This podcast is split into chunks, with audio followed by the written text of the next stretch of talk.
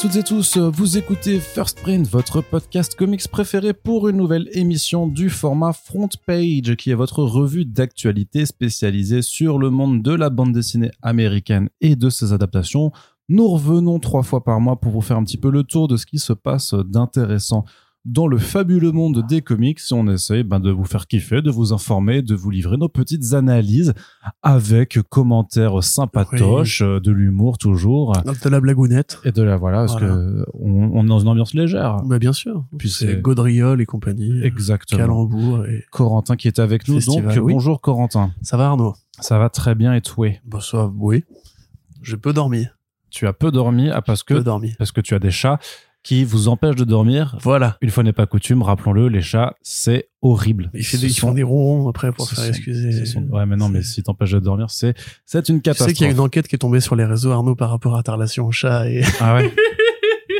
mais je crois tu que ne trompes plus personne depuis mon ami. mais je crois que celui qui a instigé ça est un fin euh, appréciateur d'intelligence artificielle et de génération d'images euh, et de mensonges bien entendu. Bref, tout ça on n'est pas parlé pour on n'est pas là pour parler de chiens ou de chats même si on pourrait faire un podcast de 1h30 sur l'annonce de Marvel Unleashed avec oui, euh, voilà. Lockjaw et euh, Ce que j'allais dire, c'est que tu mets à chaque fois qu'il y a un chien dans un comics, ouais, team chien. il y en euh, a team 5, chien. il y en a 5 dans celui-là, c'est pour ça. Ça change tout. Il y en a 5 Dans pour, un, pour un chat, sachant que le chat en plus c'est un Flarken, c'est même pas un vrai chat, donc c'est dire, c'est dire si. Marvel est team, est team chien quand même. Est-ce que tous les chats ne seraient pas des flarken Très Oh, certainement, oui. puisqu'il est, il est, il est écrit que les Flarken empêchent aussi les gens de dormir et cassent des télés. Donc, la description colle très bien. Bref, tout ça pour dire que on commence par la partie comics avec la VF et du côté de la VF, on aime bien vous pointer du doigt les, euh, même si c'est pas très poli, les campagnes de financement participatif qui sont actuellement en cours à l'heure où on enregistre ces podcasts. Corentin, Oui. un petit mot juste pour signifier le retour de euh, l'immanquable Love and Rockets qui Mhm. revient sur Ulule euh, de la part de Comics Initiative avec la campagne pour les tomes euh, 5 et 6, mais aussi un artbook des, inédit des couvertures de la série des frères Hernandez. et des illustrations bonus qui étaient en fin de numéro sur la, public- la publication originale. Euh, pour rappel, donc Love and Rocket, c'est une série de deux frères ou, trois frères, mais principalement les deux, Jaime et Gilbert Hernandez. Donc, enfin, l'un des deux va creuser un petit peu l'idée d'une scène punk euh, californienne très musicale dans les années 70-80. Euh, tout ça, c'est la partie un peu contemporaine de, de la série.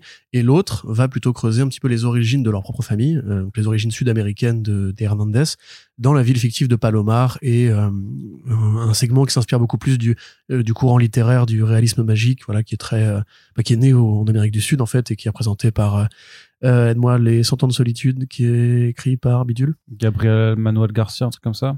Peut-être que c'est un acteur, ça. Mais peut-être que tu as raison. Euh, voilà, tout à fait. Et donc, c'est c'est un petit peu ces deux courants qui, qui se suivent dans la publication VF de Love and Rockets, puisque euh, Comics Initiative a décidé de séparer un peu les deux pour faire... euh, tu l'as, c'est bon? Gabriel Garcia Marquez. Voilà, c'est J'en avais deux sur les trois. En son, c'est Gabriel ou Pedro, voilà, bref. Donc, donc le tome 5 et le tome 6 vont donc pareil couvrir les deux facettes de, de la série. Il faut quand même signifier que Love and Rockets a eu droit à plusieurs volumes, dont un en cours de publication d'ailleurs, hein, c'est toujours pas fini, Love and Rockets. Euh, et que là, Com- que Comics Initiative arrive à la fin du premier volume. Donc quand même déjà pareil réussi, parce que c'est une série qui a été très mal éditée en VF, tout le monde a un peu essayé, s'est cassé les dents dessus, il y a une publication qui a été très désordonnée, avec des tomes un peu à droite et à gauche, certains qui prenaient une époque particulière, d'autres qui faisaient fi de Palomar, etc. Là, finalement, en suivant la, la logique originale, euh, Comics Initiative y arrive très bien. Et pour l'instant, les gens répondent plutôt présents euh, aux euh, campagnes de financement à chaque fois. D'où le petit bonus, j'imagine, pour se féliciter. Ouais, ouais, parce que c'est du 100%. Enfin, c'est toujours financé largement au-dessus des 100%. Après, il faut regarder toujours en nombre de contributions à combien Évidemment. ça équivaut. Et c'est sûr que si c'était, enfin, comme Initiative fait, fait ça depuis depuis son lancement maintenant, hein, c'est des ouvrages en fait qui sortent pas forcément, euh, qui sortent pas dans le circuit traditionnel de la librairie, que tu peux retrouver quand même après, hein, puisqu'ils ont ils ont un distributeur, mais et un diffuseur. Mais ce que je veux dire, c'est que en, général, en plus, c'est pas réimprimé, c'est des tirages uniques.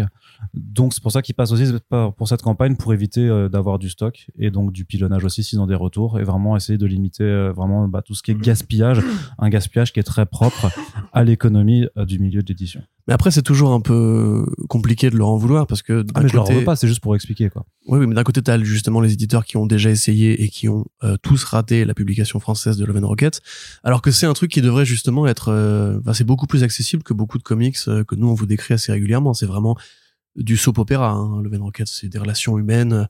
Mais sans côté super un peu, euh, ouais, oui, oui, tout à fait, ouais. Un côté un peu euh, romance, euh, sexe, euh, famille, etc., etc. Donc c'est vraiment même c'est lisible, enfin c'est très accessible pour un lectorat, on va dire, euh, par exemple de romans graphiques jeunesse ou de romans graphiques qu'on va qualifier de adressés à des démographies féminines, par exemple, euh, ou des démographies LGBT. Enfin voilà, c'est vraiment un truc qui devrait être beaucoup plus populaire que ça ne l'est, mais effectivement en France ça n'a pas pris. Donc ils sont un petit peu obligés de suivre leur modèle à eux, qui fait que bah, c'est un peu euh, réservé aux quelques happy few qui sont au courant que ces campagnes existent et aux quelques libraires qui après font le relais pour les albums qui sont édités ensuite.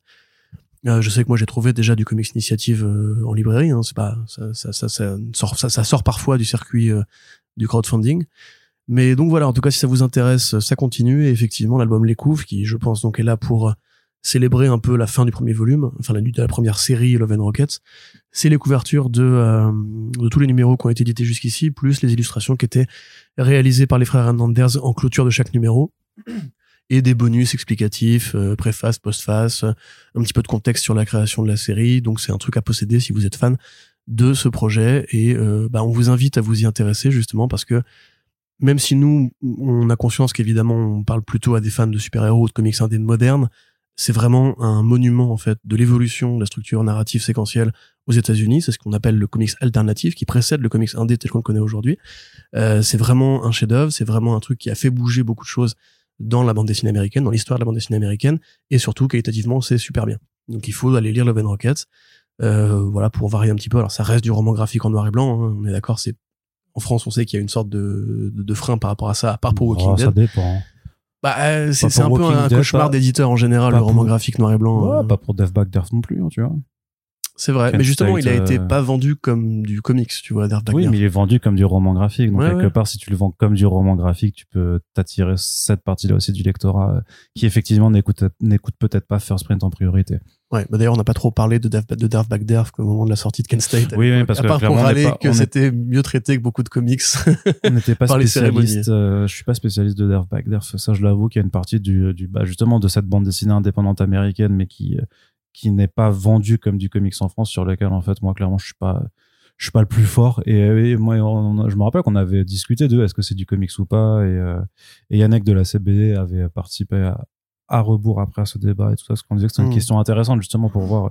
Ah bah, Love and Rockets, pour le coup, pour moi, c'est du comics. Ouais, ouais. Même si c'est pas C'est euh, Splash Page et compagnie, c'est vraiment américain, tu vois. c'est- Ouais, ouais, bien sûr. Non, non, mais bah, bah, Darth Vader aussi, techniquement, mais euh, c'est c'est vrai qu'il y, a- il y a toujours aussi la- l'apparat, la façon dont, dont tu le présentes euh, en France, qui permet aussi de, de, de se heurter un peu aux préjugés que peut avoir le public, en fait, par rapport à ce qu'il pense euh, lire et acheter. Mais en tout cas, moi, j'ai les quatre premiers tomes de l'édition, toujours pas commencé, certes, mais parce que je ne connais pas Love and Rockets, et- mais euh, voilà, Corentin, il a dit dès le premier podcast où on en parlait, il faut lire Love and Rockets.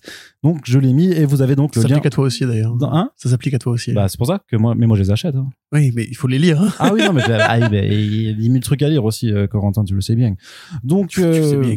Donc euh, attends, déjà, déjà, attends, j'ai commencé The Sandman l'an dernier. C'est vrai, tu l'as pas fini. Non, mais voilà, tu vois, vas chaque, jamais le finir. chaque chose prend. Mais si, bien sûr que si. Oh, j'ai vu d'ailleurs, euh, bref, euh, une édition annotée des 20 premiers numéros là, qui a été rééditée récemment dans le DC Black Label, qui a l'air magnifique. Combien Euh, Je pense euh, 50 balles en plus. Ça va Ouais, mais en plus en, en format euh, ultra grand, vraiment le bouquin est. Et mon anif qui tombe bientôt, en plus. Ouais, bientôt, bientôt, c'est vite. Oh, bientôt. Mais c'est vrai que ça peut faire une idée du coup. Bref, euh, tout ça pour vous dire que le lien est dans la description du podcast on vous encourage à soutenir les maisons d'édition indépendantes comme euh, Comics Initiative ou euh, Bliss Édition qui proposent régulièrement des campagnes de financement participatif. Du côté de la VF, c'est chez Kina Édition aussi qu'un titre arrive enfin.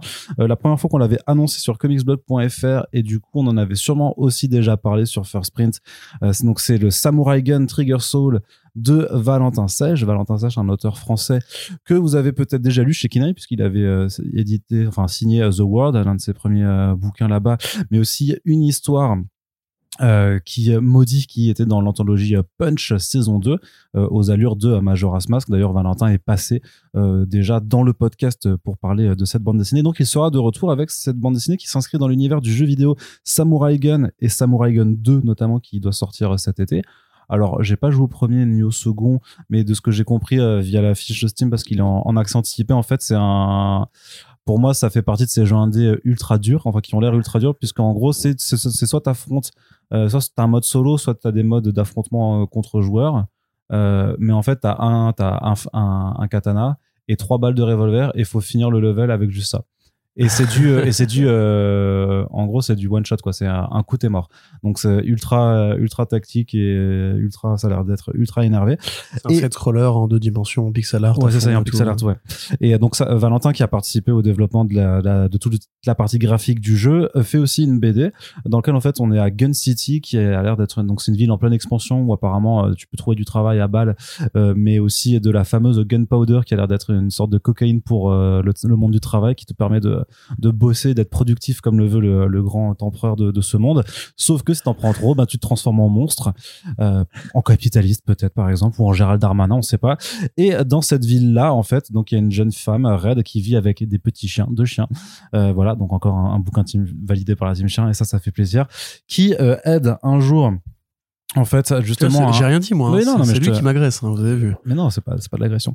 Donc, qui aide un jour euh, un artisan qui est devenu, euh, qui s'est transformé en monstre parce qu'il a pris trop de gunpowder, qui est envoyé à l'hosto parce qu'elle est euh, euh, pris euh, à part par un justicier qui arrive dans la ville justement pour régler un peu tout ce bazar qui est en train de se produire.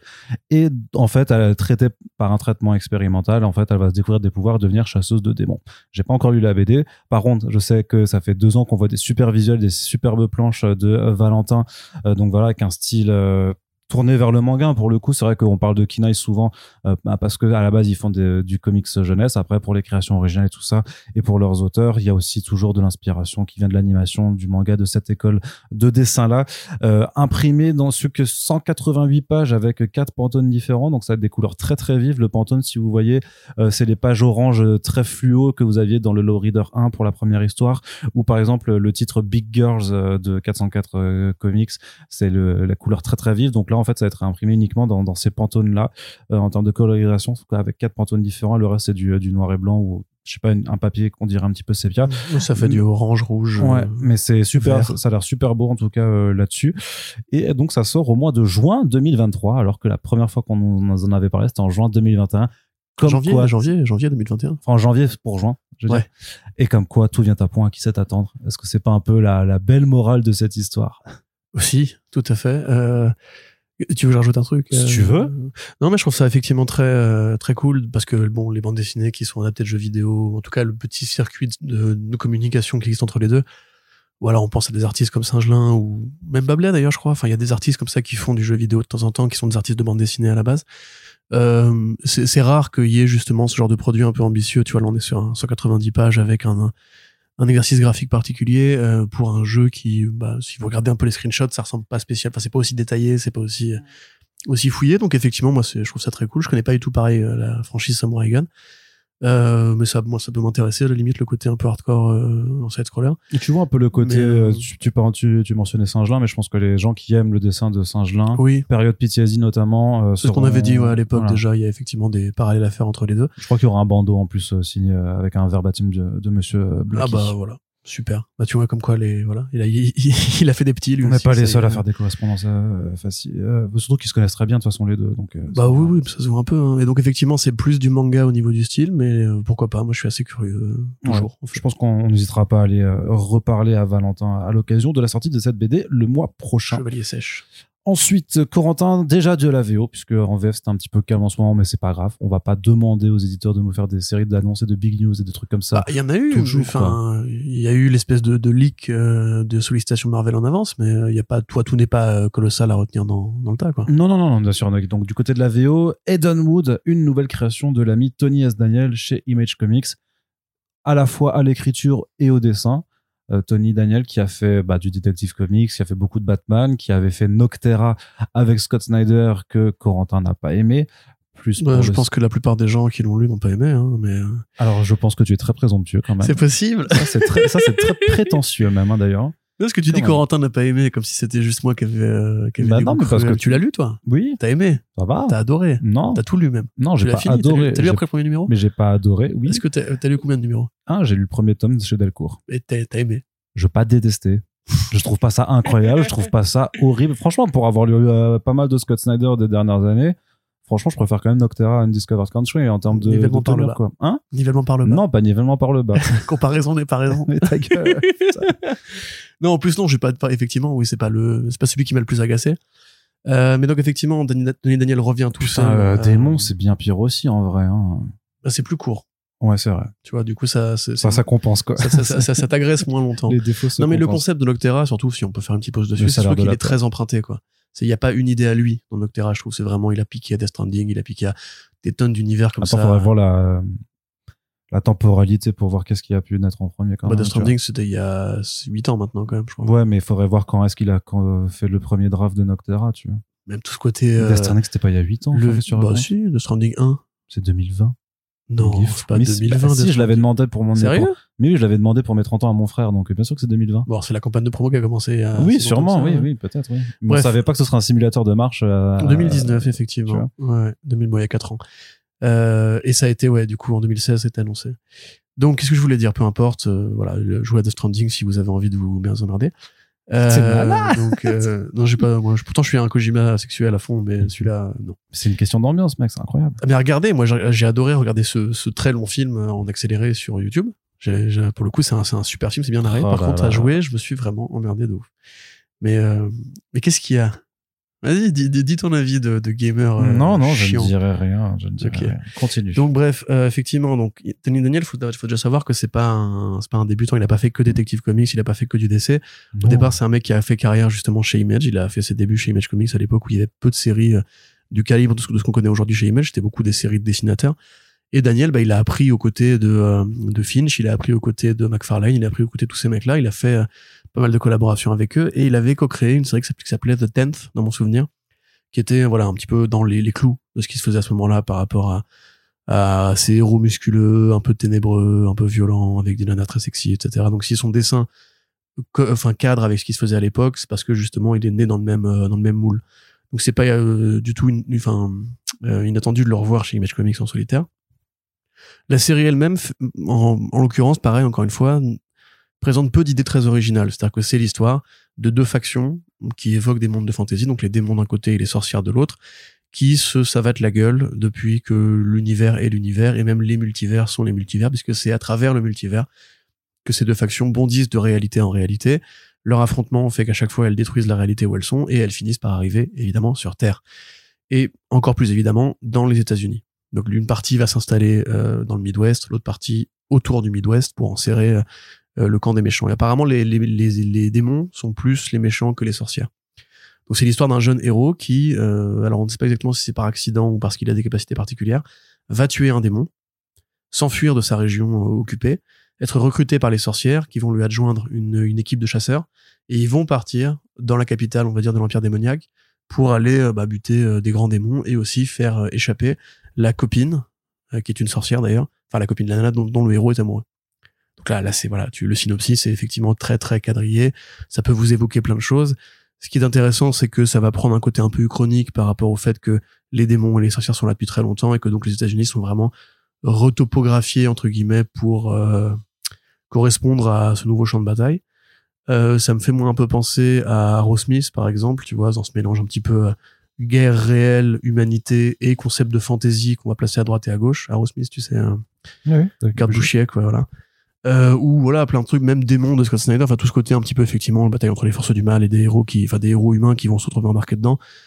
C'est pas original pour dessous, mais si on est fan de, de Tony Daniel et de son coup de crayon qui effectivement est assez euh, assez coté dans l'industrie, euh, voilà c'est plutôt une bonne nouvelle pour ces gens-là. C'est annoncé en, en ongoing, ce qui est plutôt une bonne nouvelle aussi parce qu'effectivement Image Comics, on l'a déjà dit à plusieurs reprises, manque de longs formats. Euh, là, ça recommence à revenir petit à petit, le- les longs formats en indé, on va dire.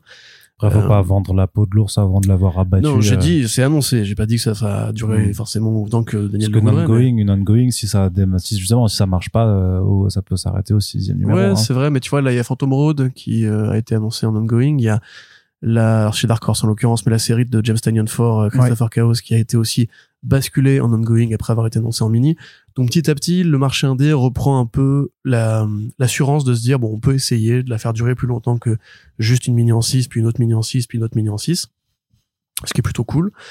Euh, et effectivement, euh, comme on l'a aussi dit à plusieurs reprises, le marché du single issues, il est aussi tenu par une génération de lecteurs qui est un peu âgée maintenant, qui a connu les années 90, qui sûrement même rentré dans le, monde des comics par les années 90. Et pour ces gens-là, Tony Daniel, c'est une vedette. Donc ils sont probablement plus, ils seront plus fidèles ou plus plus présent, un petit peu comme tu sais pour euh, euh, merde Ryan Stegman, tu vois, qui est vraiment un élève aussi de cette école de dessin, et on voit que le, enfin le, produit de euh, merde Vanish par exemple de Nick Cates euh, prend plutôt bien en kiosque parce que justement il y a ces gens-là que tu peux séduire et tout.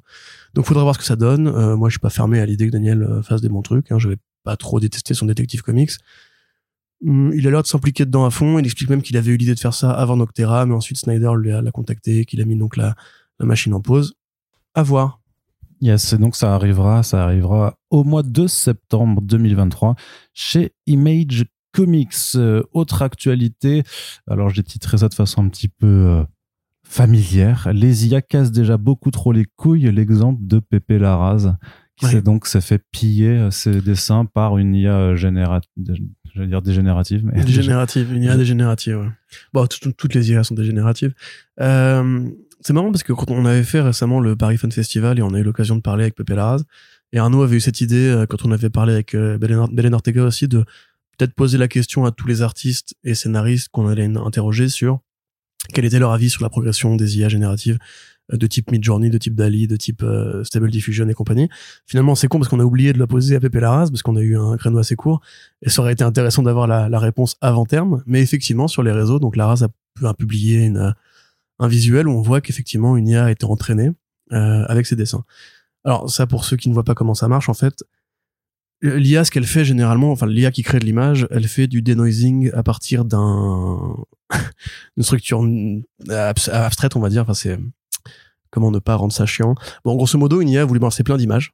Euh, elle comprend les codes et la composition et la, facture de l'image, et après elle peut la, la, la reproduire à l'envie. C'est pour ça, voilà, quand vous voyez des images de Macron euh, au milieu des poubelles euh, ou de Trump qui se qui se qui court au milieu des flics euh, dans une rue pleine de fumée, c'est que l'IA, on lui a montré beaucoup d'images de la réalité, beaucoup d'images de ces gens-là, beaucoup d'images de manifestations, et après elle peut les recréer à l'envie en variant euh, différents paramètres. Et donc effectivement, si vous voulez être un connard, vous pouvez prendre votre artiste préféré, euh, le donner à manger à une IA euh, avec 500 ou 1000 euh, pages de dessin, et après l'IA pourra effectivement comprendre comment on reproduit euh, son style à lui. Voilà, on, on arrivait là à ce niveau de, com- de compétence de, des, des programmes artificiels. Et effectivement, Pepe Larraz, bah, ça a été son cas. Donc il est évidemment pas très content, euh, comme il l'explique lui-même. En plus, c'est son travail chez Marvel qui a été euh, plagié, enfin plagié ou utilisé pour faire ça. Donc il y a pas grand-chose que lui peut faire. C'est Marvel qui devrait se saisir du dossier, attaquer en justice ou, bah, je sais pas si c'était Midjourney ou Dali, mais bref, euh, un de ces programmes qui du coup sert à générer de l'image, qui devrait les attaquer en justice, dire voilà, ça vous n'a pas le droit de le faire, c'est du matériel sous copyright, parce que de la même façon qu'on n'a pas le droit de pirater un comics, on n'a pas le droit d'afficher un comics dans un une surface commerciale euh, sans l'accord de Marvel, bah il y a pas de raison qu'on puisse faire ça aussi. A priori, c'est pas encore d'actualité. Le- les corporations, pour l'instant, ne se bougent pas trop par rapport à ces sujets-là. À mon avis, pas pour rien, parce que là, on voit bien justement, on en revient à ce débat sempiternel. Là, il y a la Writers Guild of America qui fait sa grève. Disney est évidemment concerné par les négociations euh, entre scénaristes et euh, et euh, bah, studios par rapport à l'utilisation d'IA pour créer des scripts. T'as la guilde des acteurs qui apparemment s'attend Ouais. aussi à rentrer dans l'art puisque Ouais. euh, il y a des IA qui commencent à utiliser les visages des acteurs Tout à fait, et des ouais. actrices contre leur gré, enfin sans leur demander la permission, pour faire notamment des fausses pubs. Alors je sais plus qui c'était Ryan Reynolds, je crois, qui a qui a été cible d'une fausse pub euh, de Tesla ou un truc Peut-être. non Euh, je sais que tu avais comme ça. aussi euh, Bruce Willis, mais là c'était avec son accord pour une publicité russe euh, qui utilisait son visage. Parce qu'il a, il a plus les moyens de, de jouer malheureusement. Enfin, regarde, documentez-vous sur la vie de Bruce Willis, mais bref. Euh, donc voilà, en fait, les, les corporations qui tiennent DC et Marvel, elles sont partie prenante d'une mécanique qui veut utiliser l'IA, pas forcément l'IA pour générer des images, mais l'IA pour les effets spéciaux, l'IA pour les scripts, enfin, qui voient tout l'intérêt qu'il y aurait à, à truquer la masse salariale par des programmes. Et donc, bah, mécaniquement, je pense qu'ils vont pas aller à la chasse euh, au, pas au plagiat parce que ça reste des futurs partenaires, tu vois. OpenAI, c'est un futur partenaire de Warner Bros. ou de Disney pour des contenus X ou Y. Donc, dans les médias, évidemment, il n'y a pas vraiment de protection qui est faite pour les artistes eux-mêmes. Et c'est là que c'est dangereux parce que euh, Pepe Larraz, effectivement, le seul verrou qui le protège vraiment, c'est que actuellement, dans la justice américaine, une BD qui est créée par une IA n'est pas considérée comme déposable euh, en tant que création originale. C'est-à-dire que si vous créez une BD avec une IA, aux yeux du- de l'État américain, c'est une IA qui a été, enfin, une BD qui a été créée avec du contenu qui a été volé. Donc, elle n'est pas euh, protégeable par les lois du copyright en vigueur. Donc, c'est un peu le seul truc qui leur reste. Mais là, effectivement, on se rend compte, et c'est pas nouveau, nouveau. Hein. Rappelez-vous justement quand euh, c'était la mode des NFT et qu'il y avait des artistes comme Liam Sharp qui s'apercevaient que leurs art, leur art avait été minté enfin transformer en NFT sans leur accord. Tu vois, donc en fait, il y a toujours des crevards qui font ça. C'est un peu le principe de des ruées vers l'or. Il y a des mecs qui se disent ça, un jour, ça va valoir de l'argent, donc autant le faire maintenant. Et en plus, bah, ça leur permet de leur, ça leur permet de prouver à eux qu'effectivement, les IA sont capables euh, plus vite qu'un mec normal qui apprendrait le dessin en copiant le style de Pepe Larraz. Euh, les IA sont capables de euh, effectivement déjà remplacer les artistes avec une base de, de données. Donc c'est assez préoccupant encore une fois et comme tu l'as bien dit, les IA cassent les couilles parce que on imagine bien que si toi et moi déjà on se pose la question de l'obsolescence de notre travail dans un monde où il y aurait plus besoin d'humains pour écrire des articles, par exemple. Euh, pour un artiste, tu te réveilles un matin, tu reçois un screen où tu vois que ton dessin a été plagié à 100% de, réussite par une... Et en plus, pareil, un décor, costume, plan en pied, scène d'action. Enfin, il y a vraiment tout ce que fait Pepe Larraz qui est... Euh, voilà, qui, est trucable. Euh, J'imagine que ça doit être une bonne descente d'organes pour lui. Donc voilà, ça alimente un débat qu'on a assez régulièrement dans ces podcasts. Moi, j'ai pas de bonne solution, sinon ne les utilisez pas, s'il vous plaît. Euh, je vois l'intérêt que ça peut avoir, je vois tout le mensonge qu'on nous sort en mode c'est un outil, c'est pas un truc qui va remplacer l'humanité, c'est faux, c'est pas vrai, ça c'est un, ça c'est un argument qu'on utilise pour ralentir le phénomène, mais qui va arriver. Donc euh, voilà, peut-être essayer de vous, de vous exprimer sur le sujet sur Internet, que ça va ouvrir un peu des mentalités, j'en sais rien. Mm. Arnaud. Inquiétant. Bah, Merci de ce commentaire. Ouais, t'as vu ça, t'as vu ça, c'était une réflexion Inquiétant une, une, une réflexion profonde. Mais après, tu vois, moi, je suis pas Christophe Barbier, j'ai pas forcément un avis sur tout euh, et sur les trucs dont je suis pas spécialiste. Mais euh, moi, ce qui m'interroge, enfin, je suis persuadé, moi, je reste toujours persuadé que ça va être légiféré, que ça va se casser la gueule très vite, de la même façon que les NFT, ça se casse la gueule, que le métavers, ça se casse la gueule, que tout en fait, qu'il y a une forme de, que au final, que le tout streaming aussi se casse la gueule. On le voit dans l'industrie en fait qu'il y a, y a beaucoup de choses en fait sur les sur lesquelles les gens ces dernières années se sont précipités en pensant qu'il y aurait de l'argent rapide à se faire et de l'argent facile et où tu vois qu'en fait la réalité les, rattrape parce qu'il y a, y a plein et parce que le problème aussi avec l'IA, c'est que justement, ce qu'on aime aussi parfois chez les artistes, c'est le fait que ce soit imparfait, que l'artiste puisse changer. En fait, ce qui et y, avait, j'avais vu passer une déclaration qui était pas mal sur le fait que de toute façon, ces IA génératives en fait ne se basent que sur des choses déjà existantes. Donc à partir du moment où si t'arrêtes, s'il y a des humains qui arrêtent de créer, elles vont s'auto-alimenter. s'auto-alimenter parce qu'elles vont finir que que pas se, se, baser sur des choses qui seront toujours basées sur les mêmes choses et donc en fait ça tourne en boucle. C'est pour ça qu'elles sont vouées à l'échec au final. Alors bien sûr qu'entre temps elles pourront avoir remplacé tous les créatifs de l'industrie, mais je pense que justement les créatifs, on le voit avec la grève actuellement, sont clairement pas prêts de se laisser faire et que la partie du public qui est déjà consciente en fait du, de ce que ça représente le travail des artistes à mon avis, se laissera pas faire non plus. On l'a vu quand, tu sais, quand tous les, quand toutes les boîtes ont voulu faire des, euh, de jeux vidéo, ont voulu faire des, des trucs en NFT dans leur monde, je sais pas quoi, des contreparties comme ça. À chaque fois, les joueurs se sont montés au créneau et les mecs, euh, ils sont, ils ont fait demi-tour directement après en fait euh, parce que parce que parce que ça reste aussi une mmh, industrie donc si le public n'en veut pas mais c'est là je vous dis exprimez-vous sur le sujet parce que ça faut, si, les corpos pensent qu'il n'y a pas de, de, mur qui va se enfin de bouclier qui va se, se dresser contre ça euh, bah, ils essaieront d'imposer la technologie. Et d'ailleurs, t'as pas tort du tout parce que moi, par exemple, qui suis projectionniste euh, en dehors de mon activité de journaliste, euh, quand Avatar est sorti et où justement c'est le moment où tout le monde s'est dit grâce au cinéma 3D on va se faire beaucoup d'argent donc modernisons et mettons que des projecteurs 3D dans les salles ouais. des projecteurs pardon numériques dans les salles parce qu'avant ça c'était de la pellicule de l'argentique et tout donc il fallait un humain dans chaque cabine etc euh, des, des groupes comme UGC par exemple ont viré 100% de la masse salariale des projectionnistes se sont dit bah non c'est bon on a la machine qui va tout faire à notre place. Et en fait au bout d'un an ils en sont revenus parce qu'ils se sont aperçus que bah, une machine qui bosse toute seule elle elle est enfin ça marche pas. Tu vois il faut quand même ce contact ce rapport humain entre guillemets euh, pour surveiller pour être sûr qu'il n'y a pas de conneries et compagnie. Et du coup moi je pense pas qu'il y aura effectivement 100% des artistes qui vont être remplacés 100% des métiers qui vont être remplacés. Mais à mon avis parce qu'il restera toujours des mecs comme toi et moi des, des, gens qui vont vouloir le rapport réel comme la musique tu vois enfin ok tu pourras créer un super single avec une IA mais qui t'ira voir en concert? Tu vois enfin Hatsune Miku enfin un truc euh, généré par ordinateur ça, aura un petit intérêt expérimental mais à terme tu auras encore envie de voir euh, Ariana Grande ou des meufs comme ça tu vois parce qu'il y a un côté humain on aime bien les suivre on aime bien voir leur carrière qui évolue on aime bien l'esthétique qui développe, les gens avec, avec qui ils s'entourent. Mais les imperfections aussi, en fait. Toutes les chansons vont pas être parfaites, les BD vont pas être parfaites. Et surtout, c'est, c'est à chaque fois, c'est que l'art, enfin, l'art et la, la, proposition culturelle, justement, elle vient d'une proposition que toi, en tant que public, en tant qu'audience, tu acceptes ou tu refuses ou, es ou, ou, que tu kiffes ou que tu kiffes pas. Le principe de l'IA, c'est de rentrer des lignes de commande en disant je veux quelque chose. Enfin, c'est une commande, en fait. C'est, euh, c'est ta, tu commandes en fait un truc sur lequel tu seras jamais surpris. Sauf que c'est pas c'est pas juste un c'est pas c'est pas un restaurant en fait où tu, tu demandes vraiment ce que tu veux manger et t'es content parce qu'on t'a donné à, manger tu vois. Enfin pour moi la, la culture les bouquins les BD les films c'est pas c'est pas du, du restaurant en fait. Justement tu dois être surpris.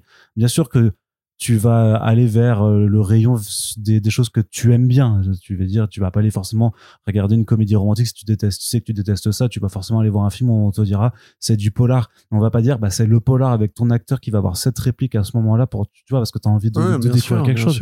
Et c'est pour ça que qu'à mon très humble avis, c'est voué à l'échec. Enfin, c'est comme beaucoup de choses, c'est voué à l'échec. Bah, c'est ce que disait David Simon, euh, le créateur de The Wire, qui, qui fait la grève avec les, les scénaristes. Euh, il a fait une super vidéo. D'ailleurs, tapez David Simon Strike euh, sur YouTube ou sur Twitter et vous aurez un super résumé de pourquoi il fait la grève des scénaristes.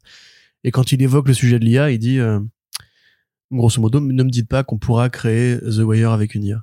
On pourra créer, oui, un network pourra aller voir un, chatbot, lui demander de pitcher une série, écrire des dialogues, etc. Mais la vérité, c'est que ce sera de la merde. Parce que ce sera artificiel, ce sera fade. Il y aura pas une réflexion parce qu'un humain qui, qui, digère, parce que tout le monde nous dit, ouais, mais les humains aussi, ils digèrent des trucs qu'ils ont déjà avalé et ils recrachent un truc. Mais ça, c'est l'histoire de l'art, en fait.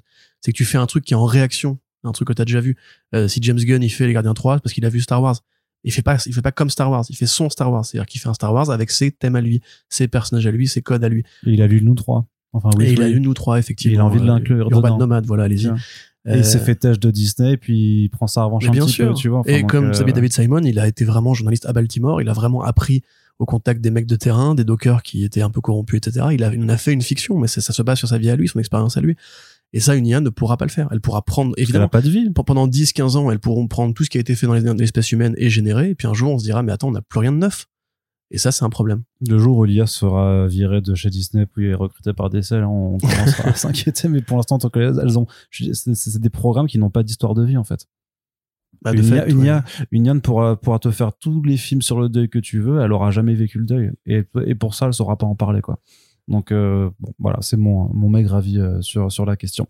Du coup, oui, du côté des bonnes nouvelles, Distillery, D-S-T-L-R-Y, la nouvelle maison d'édition un peu chelou, mais dont on attend curieusement qu'elle se monte avec euh, Chip Mosher et David Steinberger, donc les, les anciens de, de Comixology. Pourquoi chelou? Bah parce que c'est quand même un, le, de, le projet de dire euh, tous les artistes qui lancent les titres de lancement sont aussi des actionnaires au lancement de euh, il y a ce côté collectionneur euh, version numérique bizarre ah, ouais, ouais. tu vois y a, moi il y a toujours ce pendant là qui qui, qui me fait lever un, un sourcil un peu interrogateur parce que j'ai peur que ça aille vers les NFT ce genre de conneries parce que pour moi les objets numériques ça se collectionne pas mais c'est ma conception de la collection. Euh, mais tout ça pour dire que quand même il y a un pan beaucoup plus classique qui se prépare. Euh, c'est l'arrivée sur le marché direct. Ils ont signé avec différents distributeurs aux États-Unis donc avec Diamond euh, notamment pour tout ce qui est les albums les TPB donc en fait pour livrer surtout aux bookstores. Et pour ce qui est des comic shops vu que Diamond n'est plus le distributeur avec le monopole depuis la, la pandémie de 2020 ils ont signé avec Lunar qui est l'un des distributeurs dont on avait euh, nous euh, plus ou moins appris le nom. Ils existaient déjà avant mais dont on avait pris vraiment connaissance quand DC avait décidé de passer chez eux. Euh, en premier lieu justement quand ils avaient mmh. arrêté de bosser avec Diamond ils y sont encore d'ailleurs Ouais, ouais, tout à fait. Et euh, surtout, ben, on va quand même avoir droit à un premier comic book euh, chez eux qui s'appelle The Devil Scott, qui arrivera cet été et qui est un, en fait un, une anthologie où chaque, justement, chacun des auteurs et des artistes qui sont présents euh, vont montrer un morceau de, de l'histoire euh, qui arrivera. Donc toujours, c'est un peu le principe de comme le Lashcan de Frank Miller présente. Euh, c'est le principe toujours un petit peu rigolo parce qu'au final, c'est du catalogue de preview, mais qu'on te fait quand même payer. Alors certes, il faut il faut bien vivre et tout ça, je suis d'accord, mais ça me fait parfois je me dis toujours qu'à une certaine époque, je pense que c'est des choses qui auraient qui auraient été distribuées gratuitement, bah oui. notamment pour un FCBD par exemple, et pour en, ensuite donner envie de envie de venir.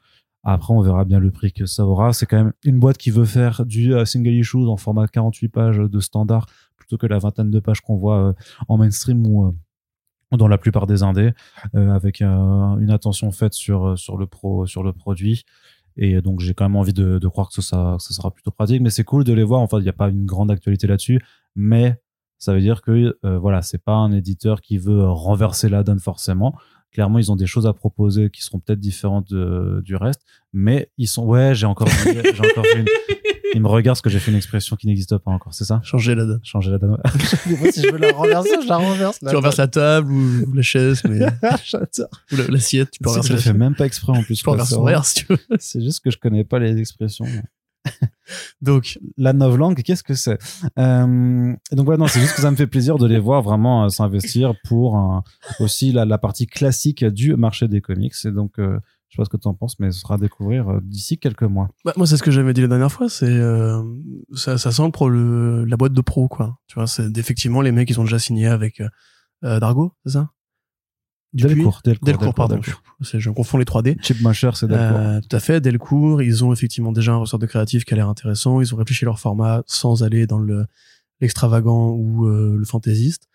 Et donc ils ont déjà signé un distributeur aux États-Unis, enfin deux distributeurs aux États-Unis, c'est très cool. Moi, j'ai pas grand-chose à ajouter là-dessus. Je pour le coup, quand même, euh, Frank Miller présente son Ashcan, c'était des trucs qui ne sont pas dans les numéros 1 de chaque série. Bah, là aussi, non, je pense que ça ne sera pas. hein, Voilà, bien bah, sûr. ça, ça peut faire passer la pilule, on va dire, si c'est voilà juste des petits bonus. euh, tu sais, c'est comme euh, merde.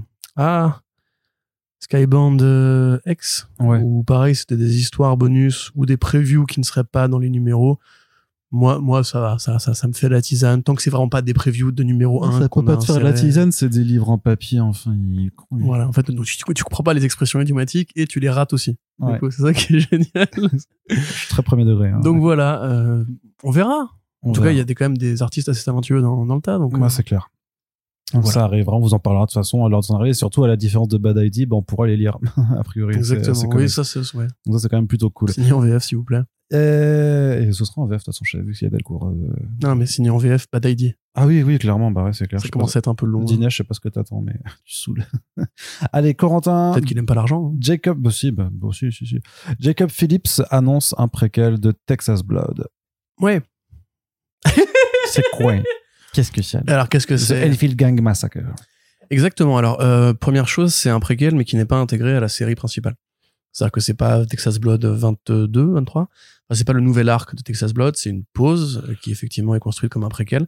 Alors, pour rappel, Texas Blood, au départ, c'est un, une bande dessinée qui regarde beaucoup du côté du, du genre à part entière, on va dire, qu'est le néo-noir, western, tendance héros un peu vieillissant. C'est-à-dire, si vous voyez No Country for Old Men, c'est vraiment la référence matricielle de euh, Texas Blood.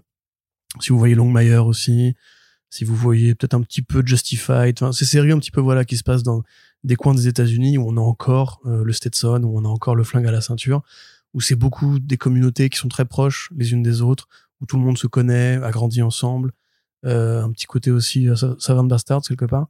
Euh, voilà, donc c'est la- l'Amérique des rednecks, c'est l'Amérique des flingues, c'est l'Amérique aussi en l'occurrence frontalière. Et euh, vu que, le, Texas est vraiment associé à l'idée du cowboy, c'est particulièrement un western moderne.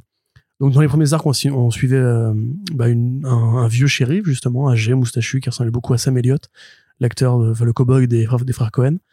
Euh, puis on a un peu bifurqué, c'est-à-dire qu'on a fait sa jeunesse à lui pour euh, raconter différents arcs qui exploraient le comté, le comté de Ambrose County, donc un petit peu la petite région du Texas où tout se passe. Euh, comme, comme Prairie Rose dans, euh, dans Scalp, par exemple, c'est assez proche hein, de Scalp si vous aimez euh, Scalp, il faut lire Texas Blood. Et là, donc, on va revenir très en arrière avec effectivement une God Massacre qui est donc l'histoire de Ambrose County au 19e siècle. Donc, avant, avant l'industrialisation, avant l'électricité, à l'époque où on est encore avec bah, les vrais six coups, euh, les vrais, les, les éperons, les chevaux, les attaques de diligence, les lingots d'or, les mecs qui, qui, qui chic, etc. Luke, quoi. Lucky oui, le western, effectivement, un nom en général qui n'est pas que Lucky Luke, mais en partie. Voilà. il y a- on est a- en voilà. France ici, monsieur. C'est vrai. Le Euh, bah, western, Blueberry dans ce cas-là. C'est plutôt Blueberry. Euh, que Lucky Luke. Euh, donc c'est l'histoire. Encore une fois, ils reprennent leur code euh, essentiel. Hein, C'est-à-dire que c'est un gang, euh, donc le Heinfield Gang, un gang de truands qui débarque après euh, Ambrose County et qui va se frotter bah, à l'équivalent local de euh, Joe Bob Oates, donc c'est le shérif euh, du présent, c'est-à-dire un vieux marshal euh, fatigué mais toujours euh, agile de son de son pistolet et qui va leur expliquer un petit peu la vie. Voilà. Donc c'est un six numéros. Euh, c'est ça. Il y a vraiment un parallèle à faire. Enfin, je sais que quand on avait interviewé Jacob Phillips, il nous avait dit donc que lui il comptait faire un western, que c'était un genre qui l'intéressait beaucoup, que c'était un fan de ça, etc. C'est toujours compliqué quand tu parles à ce mec-là de pas lui parler de ses parents, enfin de son père et de son tonton, euh, Bro Baker et, euh, et Sean Phillips, parce que voilà, enfin je veux dire, il y a Pulp, tu vois, dans la famille criminelle, on va dire, on pourrait dire que Pulp c'est un peu l'équivalent de ce projet-là. euh, avec ce côté, voilà, on va revenir un petit peu à l'Amérique originelle, celle qui a créé ces grands mythes, celle qui a créé ces grands héros qui ont ensuite bah, inspiré dans l'histoire vraie. Hein, genre, au départ, le western, c'est de là connaissent les Pinkerton, donc les services secrets américains, le FBI et donc le genre de l'espionnage. Euh, c'est là qu'on sont apparus l'histoire de truands contre shérif et marshal, qui ont après donné les histoires de gangsters. Donc en fait, voilà, c'est pour les mecs qui écrivent du polar, qui écrivent du néo-noir, qui écrivent de l'espionnage, qui sont obsédés par ces codes-là. Évidemment, le western, c'est toujours un petit peu la Bible, enfin l'Ancien Testament de euh, leur fiction préférée. Donc c'était évident qu'il allait finir par y arriver. En plus, voilà, encore une fois, Texas Blood, c'est vraiment une série de cow-boys et d'indiens, enfin de cow-boys et de et de braqueurs, mais euh, dans le présent. Et euh, bah, c'est une super nouvelle parce que euh, même si la série n'a pas marché en France et est toujours bloquée au stade du premier tome, c'est vraiment très très bien. Il faut le lire, bah, lisez-le. Peut-être que ça incitera Delcourt à prendre la suite, mais c'est vraiment une super série. C'est pour moi même un peu un peu supérieur à, merde à New Burn parce que voilà, c'est plus complet, c'est plus dense. C'est vraiment l'adaptation, enfin une reprise du concept de la série Fargo de Noah Hawley, Hawley que Arnaud n'a pas regardé et qu'il faut parce que ça va te plaire. Euh, ou généralement d'ailleurs du cinéma du, cinéma des Cohen. Enfin, c'est pas pour rien si effectivement le héros ressemble à Sam Elliott. Il y a vraiment des, hommages très appuyés. L'arc qui se passe euh, dans les années 90 avec le, tueur en série à façon Scream, c'est autant un hommage à Scream qu'un hommage au film Fargo avec le côté le comté des États-Unis qui est pris sous la neige et on voit ce que ça change pour ces mecs qui sont habitués à un autre mode de vie, tu vois. Donc euh, voilà. Lisez ça, c'est Chris Condon au scénario toujours. Et c'est une petite pause qu'ils font avant de reprendre Tex- Tex- Texas Blood plus tard. Donc euh, six numéros, mini-série, superbe couverture, on a très hâte. Yes. Et euh, pour rappel, donc Jacob Phillips, qui est passé par First Print Oui, euh, Je, en, je ce, l'ai dit. en ce début d'année, mais c'est pour ça que je dis pour rappel. Eh, eh. On continue du côté de la Tu pas écouté, c'est tout. ça. Corentin, Oui. on continue du côté de la VO avec Straczynski qui rempile chez AWA Awa avec The Madness. Oui, euh, projet qui sort un peu du chapeau. Euh, difficile de savoir exactement quoi il pense avec ça, mais c'est l'histoire d'une d'une jeune femme dans l'univers de résistance, je crois. Même pas, non. Même pas? Ah bah, non, super. non, pas forcément. Euh, qui a des super pouvoirs et qui va euh, après un, un tragique hein, accident personnel va se retourner contre les super-héros de ce monde et décider de les égouiller les uns après les autres. Donc voilà, c'est Hitman, euh, c'est The Boys, c'est Punisher quelque part, enfin c'est même Deadpool Ouais. Kills the Marvel Universe. Enfin, je Ouais, ou pense, voilà, Puni- c'est- bah, il y a eu les deux, de toute façon. Il y a eu Punisher qui est de Marvel's Universe aussi. bah voilà, Euh, donc c'est vraiment voilà une histoire simplement de euh, et enfin surhomme contre surhomme avec un côté un peu euh, Kill Bill, un côté un peu vengeur, etc. Euh, le dessinateur Ako. Ako, bah Ako, voilà, bah comme d'hab, hein, j'ai envie de dire. Ou Ako qui pareil reste chez Aiwa après avoir fait American Ronin avec Peter Milligan. Milligan. Bon dessinateur qui a fait aussi la série Midnighter avec euh, Steve Orlando. Et Nick Et- Fury aussi qui est Et incroyable. Nick Fury qui était génial, euh, artiste qui s'inspire beaucoup du style de Steranko euh, pour ses découpages et pour son utilisation des, des effets. Euh, moi, je suis toujours intéressé par ce que fait Straczynski. J'admets que j'aurais préféré une suite à The Resistance. euh, tu vois, li- limite genre chapitre 3, euh, qu'est-ce qui se passe ensuite par rapport à notre présent contemporain et quelles idées il peut prendre, parce que c'est comme ça qu'il écrit, il regarde un petit peu la société, et il cherche des idées de, euh, de comment répondre par la fiction à des vraies problématiques du présent. Là, ça a l'air d'être un peu moins le cas. C'est plus une histoire de genre, à première vue. Hein. Mais ça reste Straczynski, donc ça reste un événement. Et effectivement, c'est intéressant de voir euh, cette relation suivie qu'il a avec euh, Ewa, parce que c'est, il fait plus que ça depuis 4 ans maintenant. Mm. Donc, euh, ouais, cool. Après, il, il relance Baby- Babylon 5 aussi. euh, En comics? Non, non. En, série télé? La, série télé, elle revient, ouais. ça revient en série, télé- en série télé. Et je persuadé qu'avec euh, sa présence dans le conseil, euh, dans le conseil créatif là de, de Aiwa, il y a aussi des billes pour que l'un de ses projets finisse par être adapté. en Ah, série, bah oui, euh, c'est sûr. hein. Au Télépaf, ça, c'est facile à faire en série télé, par exemple. Télépass, ouais, qui, qui vient de sortir chez Delcourt d'ailleurs euh, en VF. Mais on reste du côté de la VO pour l'instant avec Marvel qui effectivement a fait pas mal d'annonces ces derniers temps. Deux à retenir peut-être. La plus importante, c'est Zdarsky qui quitte pour de bon cette fois Daredevil avec un relaunch qui sera scénarisé par Saladin Ahmed et dessiné par Aaron Kuder. Est-ce que c'est une équipe créative qui te branche? Saladin, il avait fait Black Bolt, il avait été remarqué d'ailleurs pour euh, un très bon titre, hein, Black Bolt en 2018, je crois, qui avait été euh, récompensé aux Eisner Awards. Mais depuis, Saladin Ahmed, euh, C'est Miles Morales. c'est Miles Morales. euh, ça a été Miss Marvel à un moment donné. ça aussi. c'est Magnificent Miss Marvel qui commençait bien, qui après est devenu assez quelconque. Et Miles Morales, ça n'a pas super bien commencé, puis c'est devenu catastrophique. C'était Abbott aussi. Euh, petite toi chez Boom Studios, euh, ouais. Polar. Et sa suite. euh, Euh, En fait, si tu veux, quand moi j'ai commencé le Daredevil de Zdarsky, j'étais pas saucé parce que j'avais l'impression de voir vraiment un, un petit manuel euh, écrit comme Bendis pour Baker. Et finalement, il a trouvé finalement, enfin finalement, finalement, il a, il a trouvé des idées à lui, il a trouvé des façons de faire qui étaient un peu originales. Il a digéré aussi les années Netflix du personnage. Il a trouvé un souffle dans la relation entre, parce que Zdarsky est très bon pour écrire des couples. Euh, il a trouvé un souffle dans la relation entre euh, Matt et Electra, par exemple. Donc, je vais pas m'avancer et dire que ça va être mauvais, si tu veux. Par contre, c'est vrai que Saladin Ahmed récemment, effectivement, il y a Flèche Noire, enfin, il y a Black Bolt, euh, qui est un très bon projet, mais qui est un projet plus court. Pour commencer, là, c'est un run hein, on parle. On parle d'un run sur le long terme. À chaque scénariste qui passe sur Daredevil, on a aussi un peu l'impression qu'on a fait le tour du sujet. C'est un peu le problème, c'est que chaque fois qu'on a un grand scénariste sur Daredevil, on se dit, bah, du coup, voilà, qu'est-ce que tu veux raconter après? C'était problème avec euh, avec bon, Bendis Brubaker et euh, Deagle, qui Deagle, n'a pas fait grand chose de nouveau sur, sur Daredevil. Mark Wade qui a essayé de faire un truc nouveau, mais qui du coup bah n'a pas donné aux fans ce qu'ils voulaient habituellement. Charles Soule qui a fait encore une fois un remake de trucs qui avait déjà été fait. Et Zdarsky qui a fait un remake plus plus, dans le sens où il a été beaucoup plus loin. Mais où, là encore une fois, quand il quitte Daredevil, là si vous êtes à jour, vous voyez que c'est pas exactement euh, c'est pas facile de revenir à une sorte de quotidien euh, feuilletonnant à la con, tu vois. Donc faut voir. Moi, j'admets que Ahmed, c'est pas un mec. Enfin, j'avais beaucoup d'espoir sur lui à une époque, mais c'est pas un mec sur qui j'ai envie de m'appuyer en ce moment. Aaron Cutter, c'est pareil. Je... Désolé, c'est pas Keketo. Enfin, c'est un mec qui a du talent parfois. Je le trouve quand même beaucoup plus brouillon. Enfin, beaucoup, beaucoup plus simple dans euh, ses structures. Et moi, j'aime bien ce qu'il avait fait euh, sur les Gardiens de la Galaxie avec Jerry Duggan. C'était chouette, je trouve. Mais, parce qu'il a ce style un peu avec un trait assez. Ouais vraiment, euh, je, je, je, veux pas dire, il a pas, euh, j'allais dire Frank Whiteley, mais je pense plutôt à, euh, à John Davison. Non. Ah bah, je vais pas t'aider alors. Celui qui a fait Brita Britannia chez, avec Peter Milligan justement chez, chez Valiant. Oh là. Juan Roserip. Juan Roserip. Oh oui, c'est un coussin. Ouais, mais voilà, mais les enfants cachés. Bien sûr, mais tu, mais tu vois, ce, ce, ce, style un peu très, très détaillé. Mais ça dépend des projets quand même. Enfin, il a mm. pas toujours ce coup de crayon là. Alors, j'ai pas vu très récemment, mais. Harold Kuder, il était sur, euh, bah, franchement, sur le Ghost Rider de, de Ed Brisson, ça va, hein, c'est plutôt joli. Hein. Mm. Moi, je, moi, j'aime bien. Moi, j'aime bien. Après, là, c'est vraiment du, de, Le récent, là? Ouais. Pardon, je. Oh, le monsieur. Ouais, non. Oh là là. pas oh, il va me vexer. Mais non, par contre, euh, ce qui est sûr, c'est que Daredevil, comme Batman, en général, c'est un, c'est un test de personnalité pour les équipes créatives. C'est vraiment, en fait, ça peut transcender une équipe qui arrive dessus peut se révéler d'un seul coup et on se dit ouais franchement je pensais pas que ce serait aussi bien comme Starsky ou alors à l'inverse ça peut être très monocorde. Et souvent Daredevil c'est un run un run un run un run un run un run, un run comme ça. Ou même deux runs deux runs puisqu'en fait c'était Bendis Brubaker et ensuite Mark Wade et Charles Soule tu vois donc deux en haut deux en bas.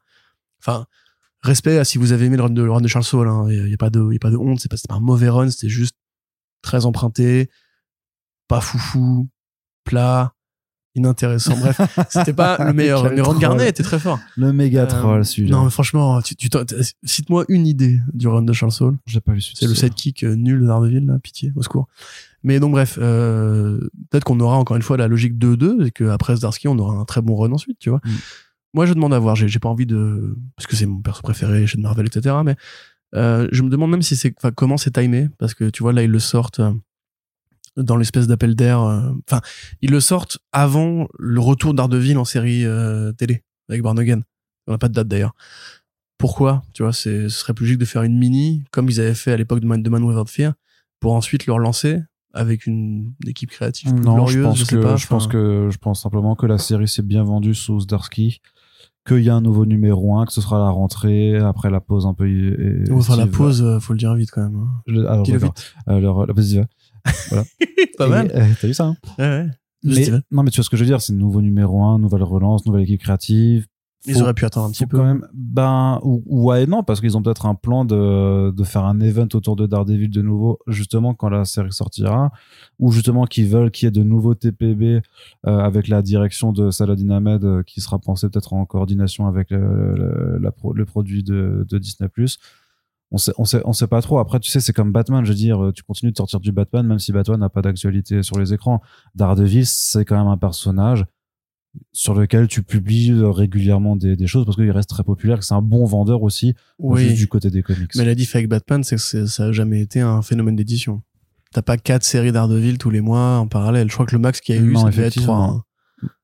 Moi, et encore, ça devait être à l'époque où il y avait DD, End of Days et la série euh, numérique, euh, pas terrible. Mais euh, oui, enfin. Bref, pour résumer, j'ai envie d'y croire parce que j'aime bien Daredevil et que je pense que c'est compliqué de se rater sur Daredevil si tu sais un peu maîtriser le polar. Et maîtrise le polar. Qui fait du Immortal Thor après avoir fait du Immortal Hulk. Donc Wing qui reprend la série Thor après avoir repris la série Venom de Donny Cates. Il reprend aussi la série Thor qui était euh, faite par Donny Cates avant. Donny Cates qui s'est barré en cours de route. Torun Grönbeck qui fait un arc de fill-in au final euh, pour essayer de conclure les, euh, les, les petits prémices qu'avait lancé Cates au début avec, euh, avec le retour de Thanos et, son, et sa pierre noire de l'infini, la septième pierre de l'infini. Euh, mais donc, c'est pas pour euh, longtemps que Torun reste là-dessus, puisque à la rentrée aussi, Wing, donc avec Martin Coccolo.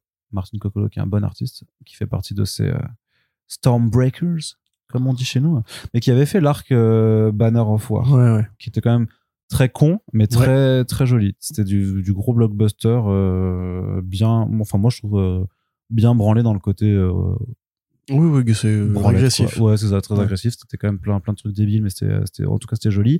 Alors, C'est ironique d'ailleurs, quelque part. Mais par contre, c'est pas une direction horrifique comme Immortal Hulk, hein, même s'il y a le- l'adjectif qui est là, on s'intéresse plus euh, au fait que effectivement c'est un dieu et donc euh, en tant que dieu, il n'a pas la même appréciation du temps et de la mortalité que, que nous autres. Oui, mais il y a aussi l'idée de sacrifice. Enfin, c'est un- Ouais. ils insistent dessus dans les sollicitations. Ils disent, euh, on va te montrer ce que Thor doit sacrifier à chaque fois pour protéger la Terre. Peut-être que ce sera un peu plus destroy, mais effectivement, il- tu peux pas jouer sur la, la déformation physique ou euh, le côté carnassier de Thor parce que ça reste effectivement un personnage plus noble. Maintenant, bah, Wing, c'est un peu l'un des grands qui leur reste. Euh, chez Marvel, il pouvait pas demander à Aaron, hein, ça aurait été un peu, un peu dommage.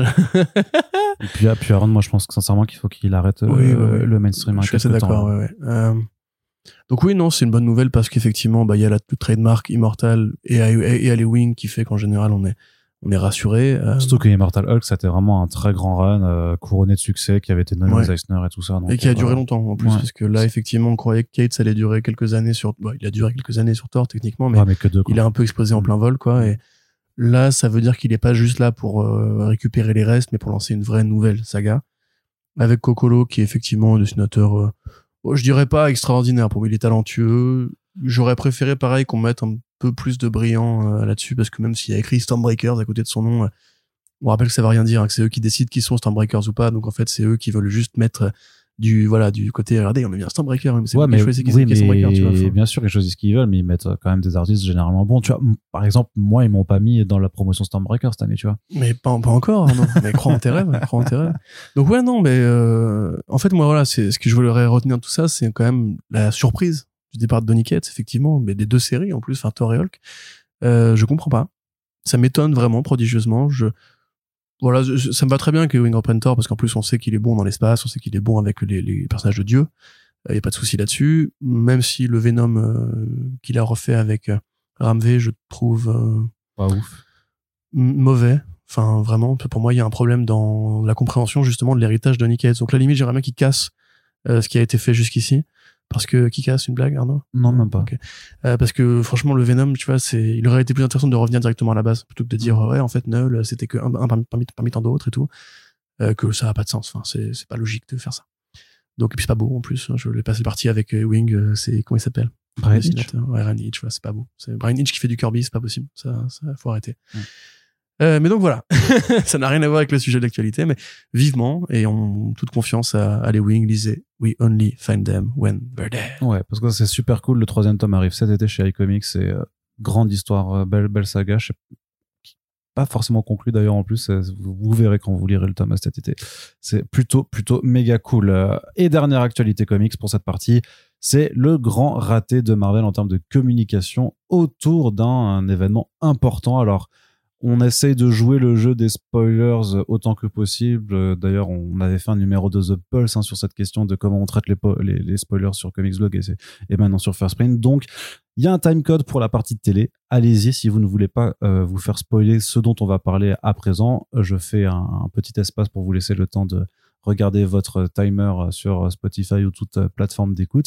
Et j'en profite d'ailleurs pour vous dire que si vous appréciez Ah. ces podcasts et notre travail, vous pouvez les soutenir Où en ça? partageant les émissions sur vos réseaux sociaux, mais surtout sur notre page Tipeee oh. ouverte H24 sur laquelle voilà, vous pouvez contribuer avec quelques petits euros sonnants et trébuchants pour nous permettre de voir l'avenir sur le long Bah, terme. je vais contribuer tout de suite. Eh bien, merci Ouais. Corentin. Mais de rien.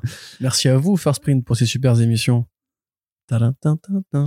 Et donc maintenant, Donc, on est voilà, on a McDo, je sais pas. on a passé Donc- euh, la, la partie spoiler. Donc qu'est-ce qui s'est passé? Si je peux juste dire un truc, on met une partie spoiler parce qu'on est sympa et qu'on a pas envie de se faire engueuler, mais dans la vraie vie, quand l'éditeur lui-même spoil euh, le contenu de son arc, euh, c'est totalement légitime d'en parler. Oui, bah, C'est, je veux dire, si, bah, si Kevin Feige prend un micro demain et dit alors il y aura Galactus dans le prochain film Avengers, c'est pas un spoiler de le dire en fait. Ça veut juste dire que c'est ils l'ont annoncé. C'est Mm. voilà. Donc là, c'est une annonce officielle. C'est pas un spoiler. C'est, disons on que la façon- des façons dont Marvel annonce ses conneries. hein. dans, dans la façon dont ça a été annoncé, en fait, tu comprends qu'ils ont été un peu, on leur a un peu forcé la main.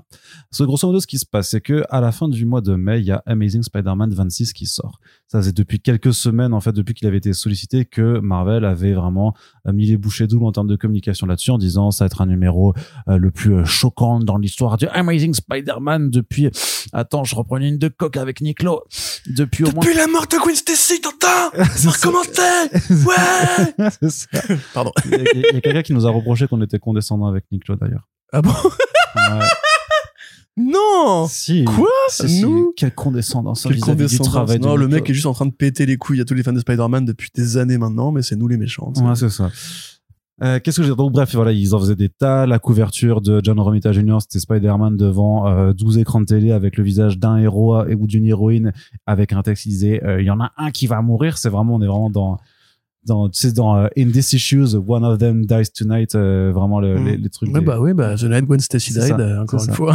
C'est vraiment dans, dans ce type de marketing là et donc bien entendu ça devait être très important ils avaient aussi annoncé en juillet un euh, numéro one shot qui s'appelait Fallen Friend euh, dont le contenu et la couverture étaient restés euh, secrets et où il nous était dit que tout sera révélé le 31 mai. Or le 31 mai c'est aussi le jour de sortie de Amazing Spider-Man 26 sous-entendu donc la mort en question euh, qui arrive dans ce numéro là aura ensuite droit à un numéro de one shot pour être un peu plus explicité. Et ce qui s'est passé, c'est que bah, deux semaines avant, un peu plus de deux semaines avant, en fait, quelqu'un a mis les mains sur le numéro en question et sur 4chan, et en tout cas, euh, enfin pas sur 4chan ou sur Reddit, je crois, a commencé à, à liker les pages de, euh, du personnage qui est mis en question. Et donc, euh, les, ça très rapidement, ça fait le tour des internets euh, spécialisés. Ça arrive sur Bleeding Cool, qui eux, bien entendu, ne mettent pas dans le titre, euh, mais euh, et font plein de balises spoilers dans leurs articles. Nous, on- enfin moi, je le vois passer, mais je le traite pas parce que en fait, euh, les articles qui spoilent les contenus des comics, je les fais jamais euh, parce que c'est pas très intéressant, je trouve. Euh, c'est gâcher la lecture des gens euh, de façon souvent en plus avec des scans de très mauvaise qualité, donc euh, c'est pas voilà, c'était pas très intéressant. Et Marvel, Dan Slott, les comptes de, de, de, de Spider-Man et tout ça, qui disent attention, il y a des spoilers de Amazing Spider-Man 26 sur le net, consultez-les à vos risques et périls. Et le truc, c'est que ça arrive donc, euh, disons, euh, le- un, un mardi à, à 21 C'est donc ça l'effet Streisand. à 23 heures. Ça amplifie. Alors euh, bon, c'est pas forcément sympa, mais le compte de, de est, est submergé de commentaires et de, et de en disant euh, t'es vraiment qu'une merde, Niklo. En gros, hein, c'est vraiment assez, assez ouf. En fait, y a, je pense qu'il y a des années de frustration et de, et de Amazing Spider-Man pourrave qui, euh, Oh. qui arrivent parce que Ça les se gens- résumait à Amazing. hein. oui, oui, c'est sûr. Mais euh, et en fait, ben, Entertainment Weekly publie un article une heure après pour dire dès le titre, bon ben Miss Marvel, euh, Kamala Khan va mourir dans Amazing Spider-Man 26 et vous la retrouverez d'ailleurs dans le one shot Fallen Friend, The Death of Miss Marvel au mois de juillet. Et une heure encore après, Marvel balance la couverture de Fallen Friend en disant euh, bah voilà Kamala euh, elle meurt et euh, vous pouvez lire Amazing Spider-Man 26 à la fin du mois pour en savoir plus. C'est un raté total. Oui. C'est un raté total d'un éditeur qui a pas su euh, maîtriser les leaks en question, puisque clairement, vu que tout devait être révélé le 31 mai, et parce qu'on a déjà vu ce genre de choses se faire, ce qui était clairement prévu entre Marvel et Entertainment Weekly, c'était que le jour de parution d'Amazing Spider-Man 26, l'article sorte, puisque forcément tout le monde saurait à ce moment-là que Miss Marvel était morte, que ça allait faire le tour des médias spécialisés, et qu'ils allaient en profiter pour annoncer le one-shot qui arriverait au mois de juillet, sachant que En outre, euh, il y a aussi une mini-série classified en quatre numéros qui a été sollicitée pour euh, le mois d'août et que les détails de celle-là doivent être dévoilés au mois de juillet. Donc quand sort le one-shot euh, Fallen Fred. Donc c'est pas très difficile de savoir qu'en réalité deux morts de Miss Marvel il n'y en a pas puisque en plus elle va être de nouveau à l'affiche avec le film The Marvels. Le scénariste de Amazing Spider-Man c'est Zeb Wells qui est aussi co-scénariste sur The Marvels donc clairement il y a aussi des acquaintances là-dessus et euh, enfin voilà si tu mets les, les, toutes les pièces du puzzle les unes par une, tu vois très bien qu'en fait, ils vont juste la faire mourir et là, très certainement la faire renaître. Pourquoi? Et ben parce que la technologie de Krakow, elle permet de faire renaître les individus. La différence entre euh, Kamala Khan dans les comics et les films actuellement, c'est juste que dans l'un, c'est une Inhuman, dans l'autre, c'est une mutante. Donc là, il y a clairement un petit tour de force à faire pour euh, la faire euh, redconner en tant que mutante. il leur faut du gros matos pour l'Hellfire Gala, ça tombe très bien. Voilà, exactement. Voilà. Donc au final, enfin, oui, mais c'est ça, c'est ça, ils vont la faire renaître pour l'Hellfire Gala en plus. En fait, il y a, y a des tonnes de choses à, à, dire et à ne pas dire parce qu'on n'a pas quatre heures non plus. Premièrement, donc effectivement, la, la gestion éditoriale de Nick Lowe. Pourquoi on est on est euh, condescendant? C'est une façon étonnante de le dire. Euh, on, est, on, est, journaliste aussi, on doit commenter un petit peu l'éditorial des maisons de super-héros, c'est un peu notre travail. Euh, ça m'énerve, tu vois. Ça y est, mais c'est parce qu'on fait des vannes. Niclo, c'est parce que tu fais des vannes sur le fait que le travail que Niclo est, est, bête quoi. Niclo depuis dix ans, c'est l'accélérationnisme odieux que qu'on connaît sur Spider-Man, c'est les relances perpétuelles, c'est les doubles numérotations, c'est les numéros point prêt, point machin, point HU, point, BEY, les biens, point nique ta mère. Euh, c'est on va tuer Peter Parker, mais en fait non, on le tue pas, c'est juste pour pouvoir le relancer ensuite. Après on va faire des numéros avec trois, enfin des des séries avec trois numéros par mois. C'est le Gwenverse, euh, c'est Miles Morales qui devient Captain America, puis Thor, puis machin, etc. Euh, c'est encore une fois Gwen Stacy, le procès, on va le refaire. C'est on ramène John Romita Jr. parce qu'on n'a aucune idée. Enfin, c'est vraiment en fait l'accélérationnisme de toutes les mauvaises idées euh, mises dans un seul homme en fait. C'est le mec qui dit quand il recrute les Abrams pour faire une, histoire très automatique de Spider-Man par les Abrams et Sarah Pikeli que le personnage qu'ils ont créé de Cadaverous c'est le plus grand super vilain qui jamais été existé, qui jamais existé dans l'univers Spider-Man. Ouais, c'est un marchand de tapis. Euh, ah, et... Après, c'est un communicant aussi, donc euh, clairement quand il doit communiquer, il communique. Et puis le Spider-Man de Abrams, c'était pas trop dégueulasse, mais après oui, Cadaverous, c'était. Non, mais tu vois, c'est ça le truc, c'est qu'en fait, il, il, il, a pas de qualité euh, en dehors de son côté. Enfin, t'as l'impression de parler à un robot. Tu vois, t'as l'impression vraiment que c'est un robot dont le but est de vendre du papier. Du papier Spider-Man en l'occurrence, parce que c'est son, son pôle à lui. Et comme c'est le plus gros pôle chez Marvel, bah, c'est un peu le bras droit de Chester. Et t'as toujours ce côté A2, euh, Minus et Cortex de qu'est-ce qu'on va trouver pour que Marvel reste premier des ventes ce mois-ci eh ben on va mitrailler de la variante, eh ben on va mitrailler des séries, on va mitrailler des événements artificiels constamment. Amazing Fantasy 1000, je veux dire, euh, rappelle, rappelle-toi de ça quand même. C'est, ah ouais, tu vois, et y a, on pourrait faire vraiment une très longue liste. Et moi, je, je caresse l'idée de créer un papier là-dessus un jour parce qu'il y a vraiment tout, plein de trucs que les gens oublient. C'est parce que les gens là au courte, ils se disent ouais, mais attends, c'est juste un mec qui fait son boulot. Oui, mais il le fait mal. Il fait, il, enfin, il fait bien son boulot pour rapporter de l'argent. Par contre, moi, je vois des tonnes de lecteurs de Spider-Man qui me disent j'ai abandonné la série. Depuis Nick Spencer, j'y arrive plus c'est très difficile. Et là, actuellement, le run, justement, de Wells, de, c'est Zeb Wells, c'est ça? Zeb Wells et John Romita Jr., il est particulièrement euh, douloureux, pénible. Je vois beaucoup de gens qui s'en plaignent, très peu de gens qui le, qui le portent au nu, on va dire. Donc, y a, voilà, ça, c'est la première chose. La deuxième chose à dire, c'est c'est assez particulier de, effectivement, tuer euh, Miss Marvel dans la série Spider-Man pour créer du momentum, parce que c'est là-dessus où ça se base. Comme tu le dis, ça devait être annoncé. C'est qu'on considère encore aujourd'hui dans les comics, 30 ans après la mort de Superman, que annoncer une mort les gens vont euh, réagir positivement, les gens vont se dire waouh, trop bien, il faut absolument que j'aille acheter ce numéro. Mm. Alors que la vérité, c'est que déjà, on sait tous, une fois qu'on a un peu de bouteille, que la mort n'existe pas en comics. C'est déjà un problème qu'elle plus. Qu'elle n'existe plus. C'est déjà un problème en soi. Il faudrait qu'on ait ce débat un jour pour pourquoi on a tué la mort. Parce qu'on on l'a transformé en happening commercial. En vrai, personne n'allait jamais tuer Superman. Le projet, ça a toujours été de le relancer à la fin des 12 mois. Mais c'est l'idée, c'était encore une fois de vendre du papier. Et le problème, c'est que les univers de super-héros, si tu leur enlèves la possibilité de voir des personnages mourir, mourir, mourir, euh, tu leur enlèves leur, rapport au réel. C'est-à-dire que depuis que nous, on a commencé à lire, on a déjà vécu la mort de plein de personnages qui sont revenus. Tu te rappelles de Damien ouais. Damien, c'était notre premier, je crois, en direct. Ouais, non, c'est clair. C'est moi Damien Wayne, c'était dans Requiem, mais ça, moi, ça n'a même pas duré un an, quoi. Enfin, mm. dans l'occurrence, Damien Wayne, si tu veux, moi, je, je trouvais ça cool à l'époque parce qu'on s'arrivait encore à m'avoir. Et en plus, c'était un personnage qui était jeune, et puis c'était pour que Thomas se réapproprie un petit peu le truc. Chaud, et puis sa mort était vénère. Quoi. Et puis il y avait, il y avait des belles scènes qui sont, qui sont sorties de ça, tu vois. Puis c'est quand même différent. Il meurt dans, il, il meurt pas dans Batman et Robin, mais le numéro Requiem Batman, Batman et Robin, c'est un père qui en, qui enlace son fils et qui pleure et tout. c'est pas c'est pas Kamala qui meurt au pied de Spider-Man euh, en mode euh, salut frérot tu vois enfin et pour la ramener dans les X-Men donc qui pour justifier en fait une resynchronisation par rapport à l'univers ciné ce qui déjà en Après, soi, ça moi, trouve, ça se trouve, injurieux, ça se trouve, nos hypothèses ne sont pas les bonnes. hein. peut-être peut-être là, là, on, là on se base sur ce qu'on ce que tu as résumé et ce qui paraît le plus probable ça se trouve elle va pas mourir ça, ça se trouve Non, bah, enfin, si, Elle elle sera meurt. pas une Ça, des c'est- X-Men, C'est sûr euh, qu'elle meurt.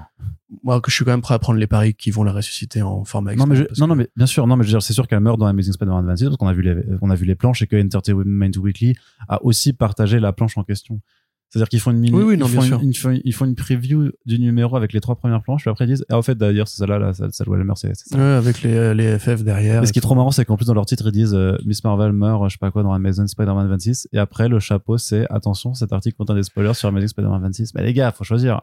bah oui oui soit vous prévenez et vous le faites vraiment, soit vous prévenez pas et vous le faites pas, tu vois. Non, mais- c'est clair. Mais euh, tu vois, voilà, moi, si, si effectivement l'idée c'est de la transformer en mutante, euh, parce que il doit y avoir une sorte de cohérence fondamentale entre les univers cinéma et séries les, et les univers comics. En tant que fan de comics, j'arrive pas à me dire que c'est pas un peu vexant, pas pas vexant, mais dénigrant. Tu vois, pour justement le fait que les bandes dessinées au départ sont c'est le matériau source. Les, les films ne sont pas faits pour les bandes dessinées. Les bandes dessinées sont faites après adaptées en film. Euh, sinon, si on va par là, bah dans ce cas-là, Namor, on n'a qu'à dire effectivement que, et comme dans le film, maintenant, euh, c'est un Latino-américain, que Atlantis bah, est encore là, que voilà, ou que Hawkeye, en fait, bah, maintenant c'est un daron. Allez, paf, on fait le Hawkeye de Jeremy Renner dans les comics, mais jamais de la vie. Je ne veux pas de ça, moi, personnellement. Alors, stat- statifier sur le côté, euh, à l'époque, les Inhumains étaient plus forts parce que Marvel n'avait pas la licence Fox. Effectivement, oui, ça, ça fait un peu crisis de se dire, bon, on va corriger une erreur éditoriale en faisant ça. Il y avait mille façons de le faire autrement. Un- une redcon, un, un speech de, du maître de l'évolution, enfin, un voyage dans le temps, un déplacement de réalité, une fusion de réalité. Il y avait mille façons de le faire sans, encore une fois, nous vendre la mort d'un personnage. Et on l'a bien vu sur les réseaux, les gens, en fait, qui ne sont pas des, des, des, férus de comics et qui croient encore que la mort a une importance réelle dans l'univers, les pauvres, tu vois, ils, ils sont naïfs. Euh, bah, du coup, ils ont très mal réagi. Parce que pour eux, Miss Marvel, c'est un symbole. Miss Marvel, c'est le premier super-héros, la première super-héroïne musulmane de la Maison des Idées. Euh, actuellement, les États-Unis sont dans un, un étau idéologique assez euh, carnassier envers les musulmans, pas que, envers beaucoup de minorités. C'était peut-être le moment de faire ça ou pas comme ça. Euh, surtout que Miss Marvel commence un peu à être une vedette. Effectivement, là, c'est l'année où il y a Miss Ma- The Marvels qui sort euh, après l'année où il y a eu Miss Marvel. Donc la temporalité, c'était peut-être pas le moment de la tuer déjà, tu vois. Surtout pas dans, dans- pas dans sa série à elle. Mais tu vois, donc, bah, euh, après, le truc dans, pas, dans, de pas dans sa série à elle, je trouve que c'est un peu euh, futile parce que des gens qui demandaient, oui, mais qu'est-ce qu'elle foutait dans les pages de Spider-Man Les gars, c'est c'est les comics Marvel, c'est un univers partagé. Donc, bien entendu, que des héros sont présents dans euh, les séries des autres, c'est la base même de l'univers partagé. Donc, tu peux pas reprocher à Miss Marvel euh, d'être dans ce comics, surtout qu'elle y est depuis plusieurs temps dans ce numéro, dans ce run, puisqu'elle est en fait euh, euh, dans, dans, dans l'univers là, elle fait un stage chez Oscorp et Peter Parker a été recruté par euh, Oscorp puisque Norman essaye de un peu de, de se reformer euh, en tant que personne, euh, en tant que citoyen sympa.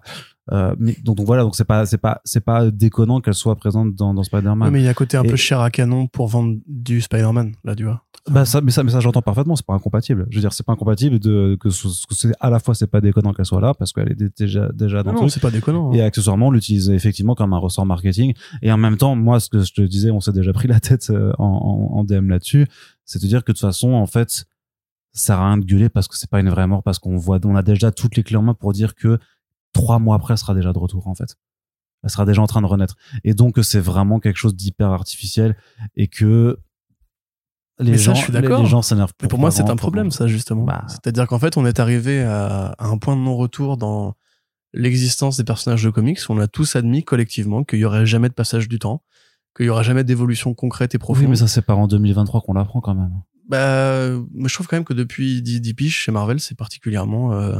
Je pense qu'avec Death quoi, de ce of. Wolverine, Death of Doctor Strange, euh, Les Wolverine, ils ont. Non mais, non mais évidemment. Mais je veux dire, pour Miss Marvel, c'est un personnage qui est plus ré- qui est plus récent, qui qui est en train de construire sa légende auprès du grand public maintenant, tu vois, et on nous ressort cette putain de carte magique. Moi, moi, à la fin, en fait, et, et- non mais surtout, c'est même pas, tu vois, Miss Marvel, ok, c'est la technique commerciale qui fait au- autour de ça.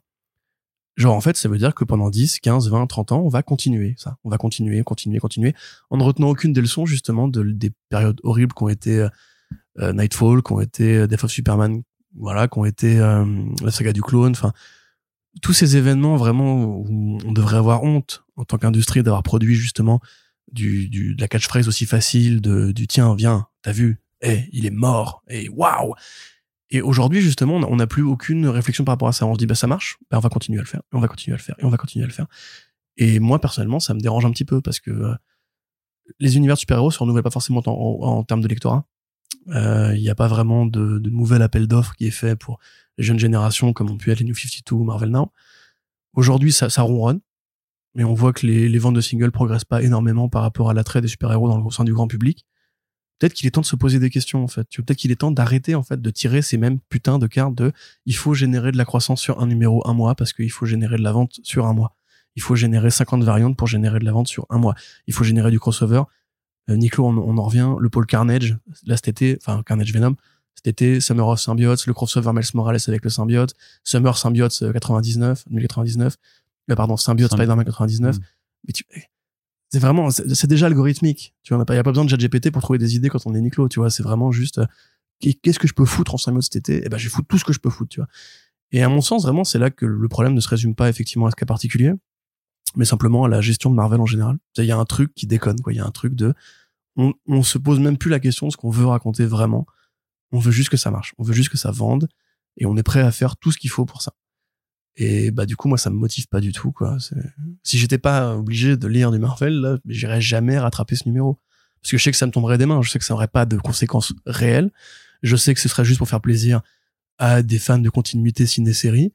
Et je sais qu'en plus, bah oui, effectivement, dans, dans, un an, on aura oublié tous collectivement qu'elle était morte pendant trois mois, tu vois. Puis la euh, planche, la planche de Romita, elle est et puis, voilà, il y a, j'ai pas, pas, voulu en parler. T'as vu, je suis sympa. Euh, j'ai pas voulu parler du style Romita, mais moi, tu, faites revenir euh, Arjona, Arjona.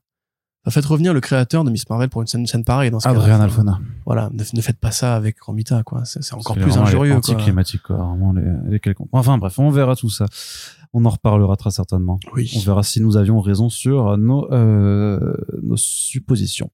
Du côté de la télé, une seule news, une actualité, Disney+, ça va pas forcément très bien non plus. Enfin, on sait pas, on se pose la question, puisque Echo, donc ça sort cet automne, mais euh, Disney Plus va pour la première fois avec Marvel en tout cas euh, changer son mode de diffusion puisque Echo c'est tous les épisodes en une fois. À la Netflix. À la Netflix, ouais. C'est assez euh, curieux, je trouve, euh, parce que là on a on en a dit tout, tout, tout, à l'heure, il y a une grève des scénaristes, donc a priori il y aura du retard sur plusieurs productions. On sait que Born Again a été en partie empêché, Wonder Man aussi a priori. Oui. Euh, donc ils pourront pas enchaîner aussi vite qu'ils le voudront l'année prochaine. Bah, ça a été déblocage que de quelques jours sur les semaines passées parce que la grève ne fait que commencer. Mais si ça se répète, répète, ça, répète, ça risque de, effectivement d'avoir de, de, grosses conséquences. Donc ils auraient peut-être eu plus, enfin plutôt intérêt à jouer la montre en ayant un produit qui pourrait tenir sur plusieurs semaines. Et je pense qu'ils en ont conscience en plus. Donc le fait de balancer tout écho en une fois, c'est peut-être un aveu d'échec. Je sais pas ce que t'en penses, mais bah moi je pense, euh, je suis très, je suis souvent très pragmatique et très, j'ai souvent une lecture un peu à froid en fait de, de l'industrie où je comprends les décisions euh, sans qu'elles soient, sans les, euh, les justifier. En fait, c'est comme pour Bad Girl, je comprenais pourquoi euh, Zaslav avait décidé de, de, de sabrer le truc même si le film était déjà tourné.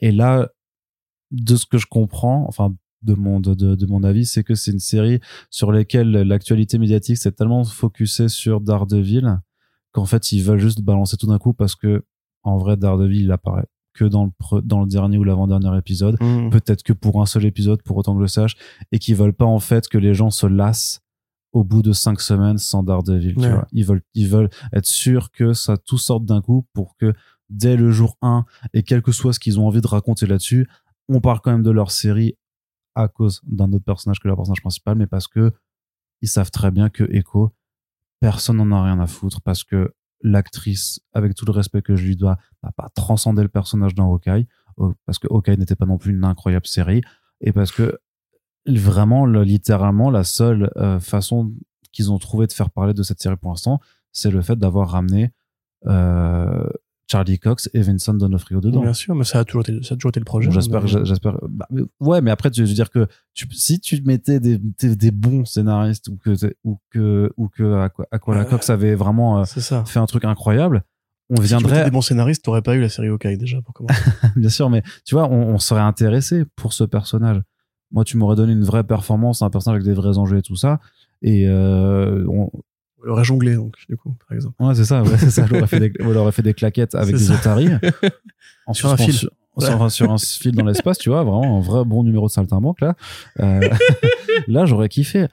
Et le fait, c'est que c'est pas le cas. Et que c'est vrai que Echo, si on te dit, bah, en fait, il va falloir regarder euh, 50 minutes, euh, ou je sais pas, 40 minutes euh, pendant 6 semaines avant de voir arriver ton personnage, eh, Clairement, C'est euh, ce que je te dis, c'est un aveu d'échec. ils vont, ils vont faire. Bah, je sais pas que. Mais après, c'est pas, c'est pas un aveu d'échec. euh, enfin, moi, je le vois pas comme un aveu d'échec euh, sur, tout le, sur tous les plans. Ça se trouve, la série sera pas mal, tu vois. Mais euh, un avis d'échec sur le fait que, effectivement, ils sont conscients que euh, leur personnage, euh, leur marque écho, en tout cas, euh, va pas attirer grand monde et qu'il faut tout balancer d'un coup pour être sûr que les gens ils parlent de Mhm. Daredevil en fait le jour J. Et c'est un triste constat parce que on a, on a plusieurs fois vanté le, le fait que Marvel essayait de se mettre petit à petit à la diversité euh, des corps, des représentations euh, ethniques, des représentations euh, genrées, sexuelles, etc.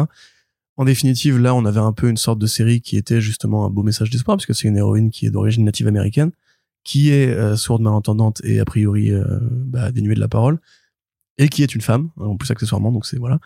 Et en définitive, bah, il l'assume beaucoup moins, à tel point que si tu as raison, et je pense que tu as peut-être raison, euh, il préfère se dire que la série, elle va être plutôt attendue par les mecs qui veulent, qui veulent le retour de deux mecs blancs.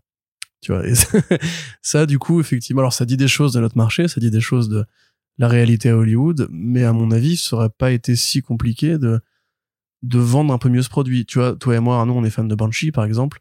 Dans Banshee, il y a un personnage de guerrière amérindienne.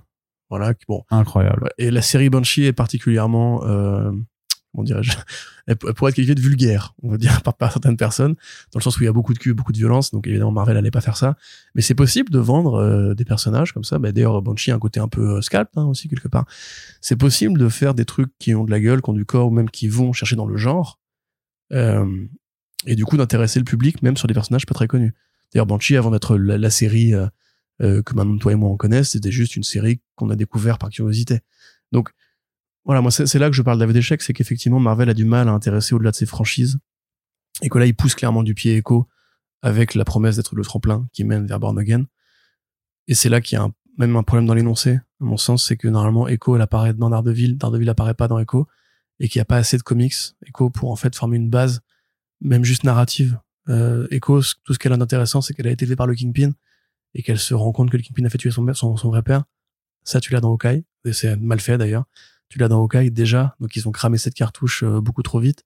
Ils ont pas construit d'univers urbain parce que Hawkeye il passait à New York. En vrai, il vit pas à New York, il vit dans sa ferme euh, de bouseux. Donc euh, Moon Knight, il vit pas à New York. C'est un Londonien a priori qui vit dans son petit monde à lui et qui maintenant est à l'asile. Donc à un moment donné ou en Égypte avec sa meuf. Donc à un moment donné, il y a pas d'univers urbain. Spider-Man, bah, il va pas apparaître dans les séries télé. La série Iron Fist, ils vont pas la canoniser. Donc euh, tout ce que tu pouvais faire autour de Echo pour faire une sorte de mini à la Bendis comme à l'époque, bah du coup c'est pas possible quoi. Donc voilà, euh, il fallait peut-être réfléchir à ça un peu avant. Et c'est dommage, mais vous aviez eu toutes les chances que vous vouliez. C'est trop Mhm. tard maintenant. Quoi. Disney Plus qui en plus euh, sabre euh, pas mal de contenu, va sabrer pas mal de contenu euh, comme euh, comme HBO Max l'a fait puisque voilà garder des contenus euh, produits euh, pour un service de streaming de streaming euh, sur les serveurs ça coûte de la thune, ça peut aussi coûter des droits d'auteur hein, puisqu'il faut payer euh, les gens qui ont fait ces séries. Donc sans surprise, les séries les moins regardées vont a priori disparaître. Et, dans l'eau, il y a des adaptations de comics. Oui, c'est pour ça qu'on en parle. Il y a Why the Last Man notamment, les séries Stanley, Marvel slash Stanley apostrophe Marvel, etc. Et merde, Just Beyond, qui Ouais. était une série de comics faite par R.L. Stein, l'auteur des euh, Chair de poule. de qui est donc après été adapté sur Disney+. Il y a aussi la série Willow. Il y a plein de produits de différentes importances selon. euh, Il y a le projet, pardon, il y a le projet Marvel Super Heroes qui était le l'émission de télé-réalité avec des gamins qui créent leurs propres super-héros. Ouais, bon voilà. Après, je dis pas que tout, va nous manquer, mais euh, il y a sûrement des fans de tous non, ces mais ça avait l'air mais- éclaté, quoi. Ça En fait, euh, voilà. C'est bon, ce qui est compliqué, c'est que là, on va nous répondre, oui, ils les ont, ils les ont enlevés ces machins-là parce qu'il y avait pas grand monde qui les a regardés. C'est fort, c'est- certainement vrai. Bah, bah, Why the Last Man, on sait, c'est un échec total. On en avait parlé à l'époque. Bah, on en a même pas parlé parce qu'on a même pas regardé, tu vois. Dans l'actualité, je voulais dire, c'est Mm. une vôtre euh, monumentale. Ils ont quasiment pas payé de campagne de promo. Euh, donc effectivement, voilà, peut-être que c'est plus intéressant pour eux de les supprimer que de les garder. Mais imaginez par exemple que vous êtes fan de Why the Last Man. Imaginez par exemple que vous êtes, vous avez travaillé sur la série Why the Last Man, Par contre, ouais, plutôt ça. Que vous n'avez pas, c'est pas crédible d'être fan de Why the Last Man, c'est ça? Pas de la série télé, je pense. D'accord. je pas regardé, je sais pas. Euh, J'ai eu personne m'en dire du bien qu'ils aient lu ou pas la BD avant. je te crois sur parole. Mais par exemple, voilà, dans, ce cas de figure-là, vous n'avez pas de preuve de votre travail. Vous avez Ça, travaillé chaud, sur Why the ouais. Last Man, vous n'avez pas votre CV écrit Why the Last Man, vous allez chez un, un futur employeur et dit c'est quoi ça? Je trouve pas. Ouais, je vois sur Google, ça existe, mais je vois pas où, le regardez, je sais pas ce que t'as fait, frérot. Et, ça, et vu, et vu que t'as pas, et vu que t'as pas de sortie physique, s'il n'y a pas de disponibilité sur une plateforme numérique ou dans quelconque catalogue, puisque de toute façon c'était Bah une oui, exclusivité à, à la plateforme en question, bah, c'est juste accessible nulle part, à part ça. sur les réseaux pirates, bien entendu. Mais euh, on est gentil normalement dans la culture, on, on essaie de, de, de faire attention à ça, et de, de justement de- d'avoir des, des solutions euh, légales pour pas avoir à pirater. Mais ça, c'est intéressant ce que tu dis parce que je pense qu'il faut revenir en arrière sur le côté on est gentil. C'est à un moment donné, en fait, c'est aussi de la protection de patrimoine de pirater aujourd'hui. Euh, parce Bah, que ça là, devient, oui, au final, ouais. là, on s'en aperçoit en fait. HBO Max qui fait ça avec plein de séries animées qui pour le coup étaient très appréciées, sans offrir d'alternative euh, en DVD, en Blu-ray ou même en téléchargement numérique. Et Disney Plus qui fait la même chose. Alors effectivement, Why the Last Man, je pense pas ça va, man- ça va manquer à grand monde. Mais euh, faut aussi se dire que c'est des, des, des moins pour, pour, pour Brian Kevogan et Pierre Guerra. Hein.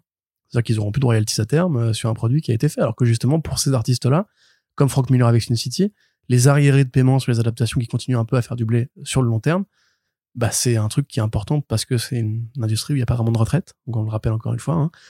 Euh, on pourra- D'ailleurs, j'ai oublié de parler de Peter, David euh, et de son cas particulier, mais on fera ça un autre jour. Mais euh, voilà, c'est c'est aussi des trucs qu'il faut penser.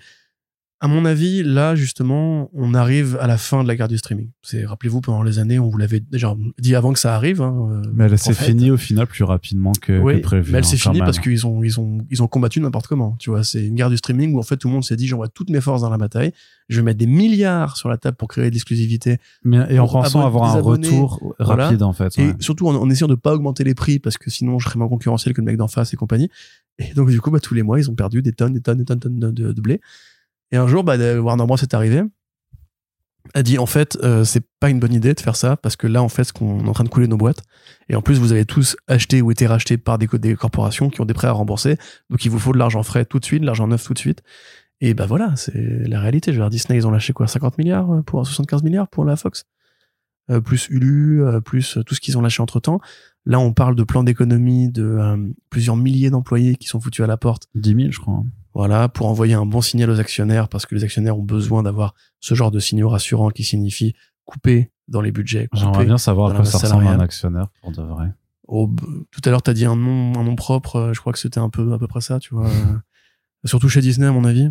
Mais euh, voilà, pareil, c'est comme Disney qui, qui te dit maintenant on va refaire un nouveau euh, La Reine des Neiges, on va te refaire un nouveau Toy Story. On va te refaire tout ça parce qu'il faut des propriétés qui rassurent. On, prend pas, on ne prend plus de risques. On annule des séries. On vire des gens. Donc c'est ça en fait les signaux qui rassurent un, un actionnaire de enfin lambda. C'est pour ça je veux dire que c'est Euh. à, quoi, à quoi ça se reconnaît un actionnaire? Tu sais, quand, quand il va se coucher, il y a sa, sa, sa femme ou sa daronne, je sais pas, qui lui raconte une histoire. Il fait C'est l'histoire d'un plan de licenciement. Sa femme ou sa daronne, t'as clairement pensé à Macron en fait. Je sais pas. Ouais, ouais, ouais. ouais, je- peux le dire. Hein, c'est- c'était inconscient. Il était une fois une entreprise au CAC 40. Et grâce à ses licenciements, elle fait plus 8% à la bourse à la clôture. Non, non, ça commence mal. Parce que du coup, tu sais, Et elle avait créé, elle avait investi beaucoup d'argent pour faire de l'art. Et le gamin qui a peur, genre, ah non, pas beaucoup d'argent quand même. Rassure-toi, Emmanuel. Enfin, Emmanuel Wood d'ailleurs. Mais rassure-toi, à la fin, les actionnaires, les gentils, les gentils actionnaires, un peu comme les elfes, tu vois, Ouais, c'est ça. ont dit, arrêtez de dépenser de l'argent. Et ils ont foutu à la porte tout le royaume. et paf. Donc voilà. Et le royaume, il a traversé la rue et Mais, il a pas trouvé d'emploi. mais par contre, très sérieusement, euh, oui, c'est préoccupant parce que là, c'est des séries qu'effectivement, on peut se dire, on les avait pas regardées. Mais c'est de la culture quand même. Euh, c'est, c'est du patrimoine quand même. Et ça veut dire qu'elles vont plus revenir. Tu vois, je sais pas pourquoi elles reviendraient. Donc euh, voilà, enfin peut-être qu'on on est arrivé aussi au bout de cette logique de se dire le streaming c'est bon, c'est l'avenir, ça va tuer le DVD. D'ailleurs, ça a tué le DVD. Il y a plus besoin des formats physiques, tout va être stocké sur un cloud et d'année en année, le catalogue va grossir, rendant chaque plateforme ultra intéressante rétroactivement.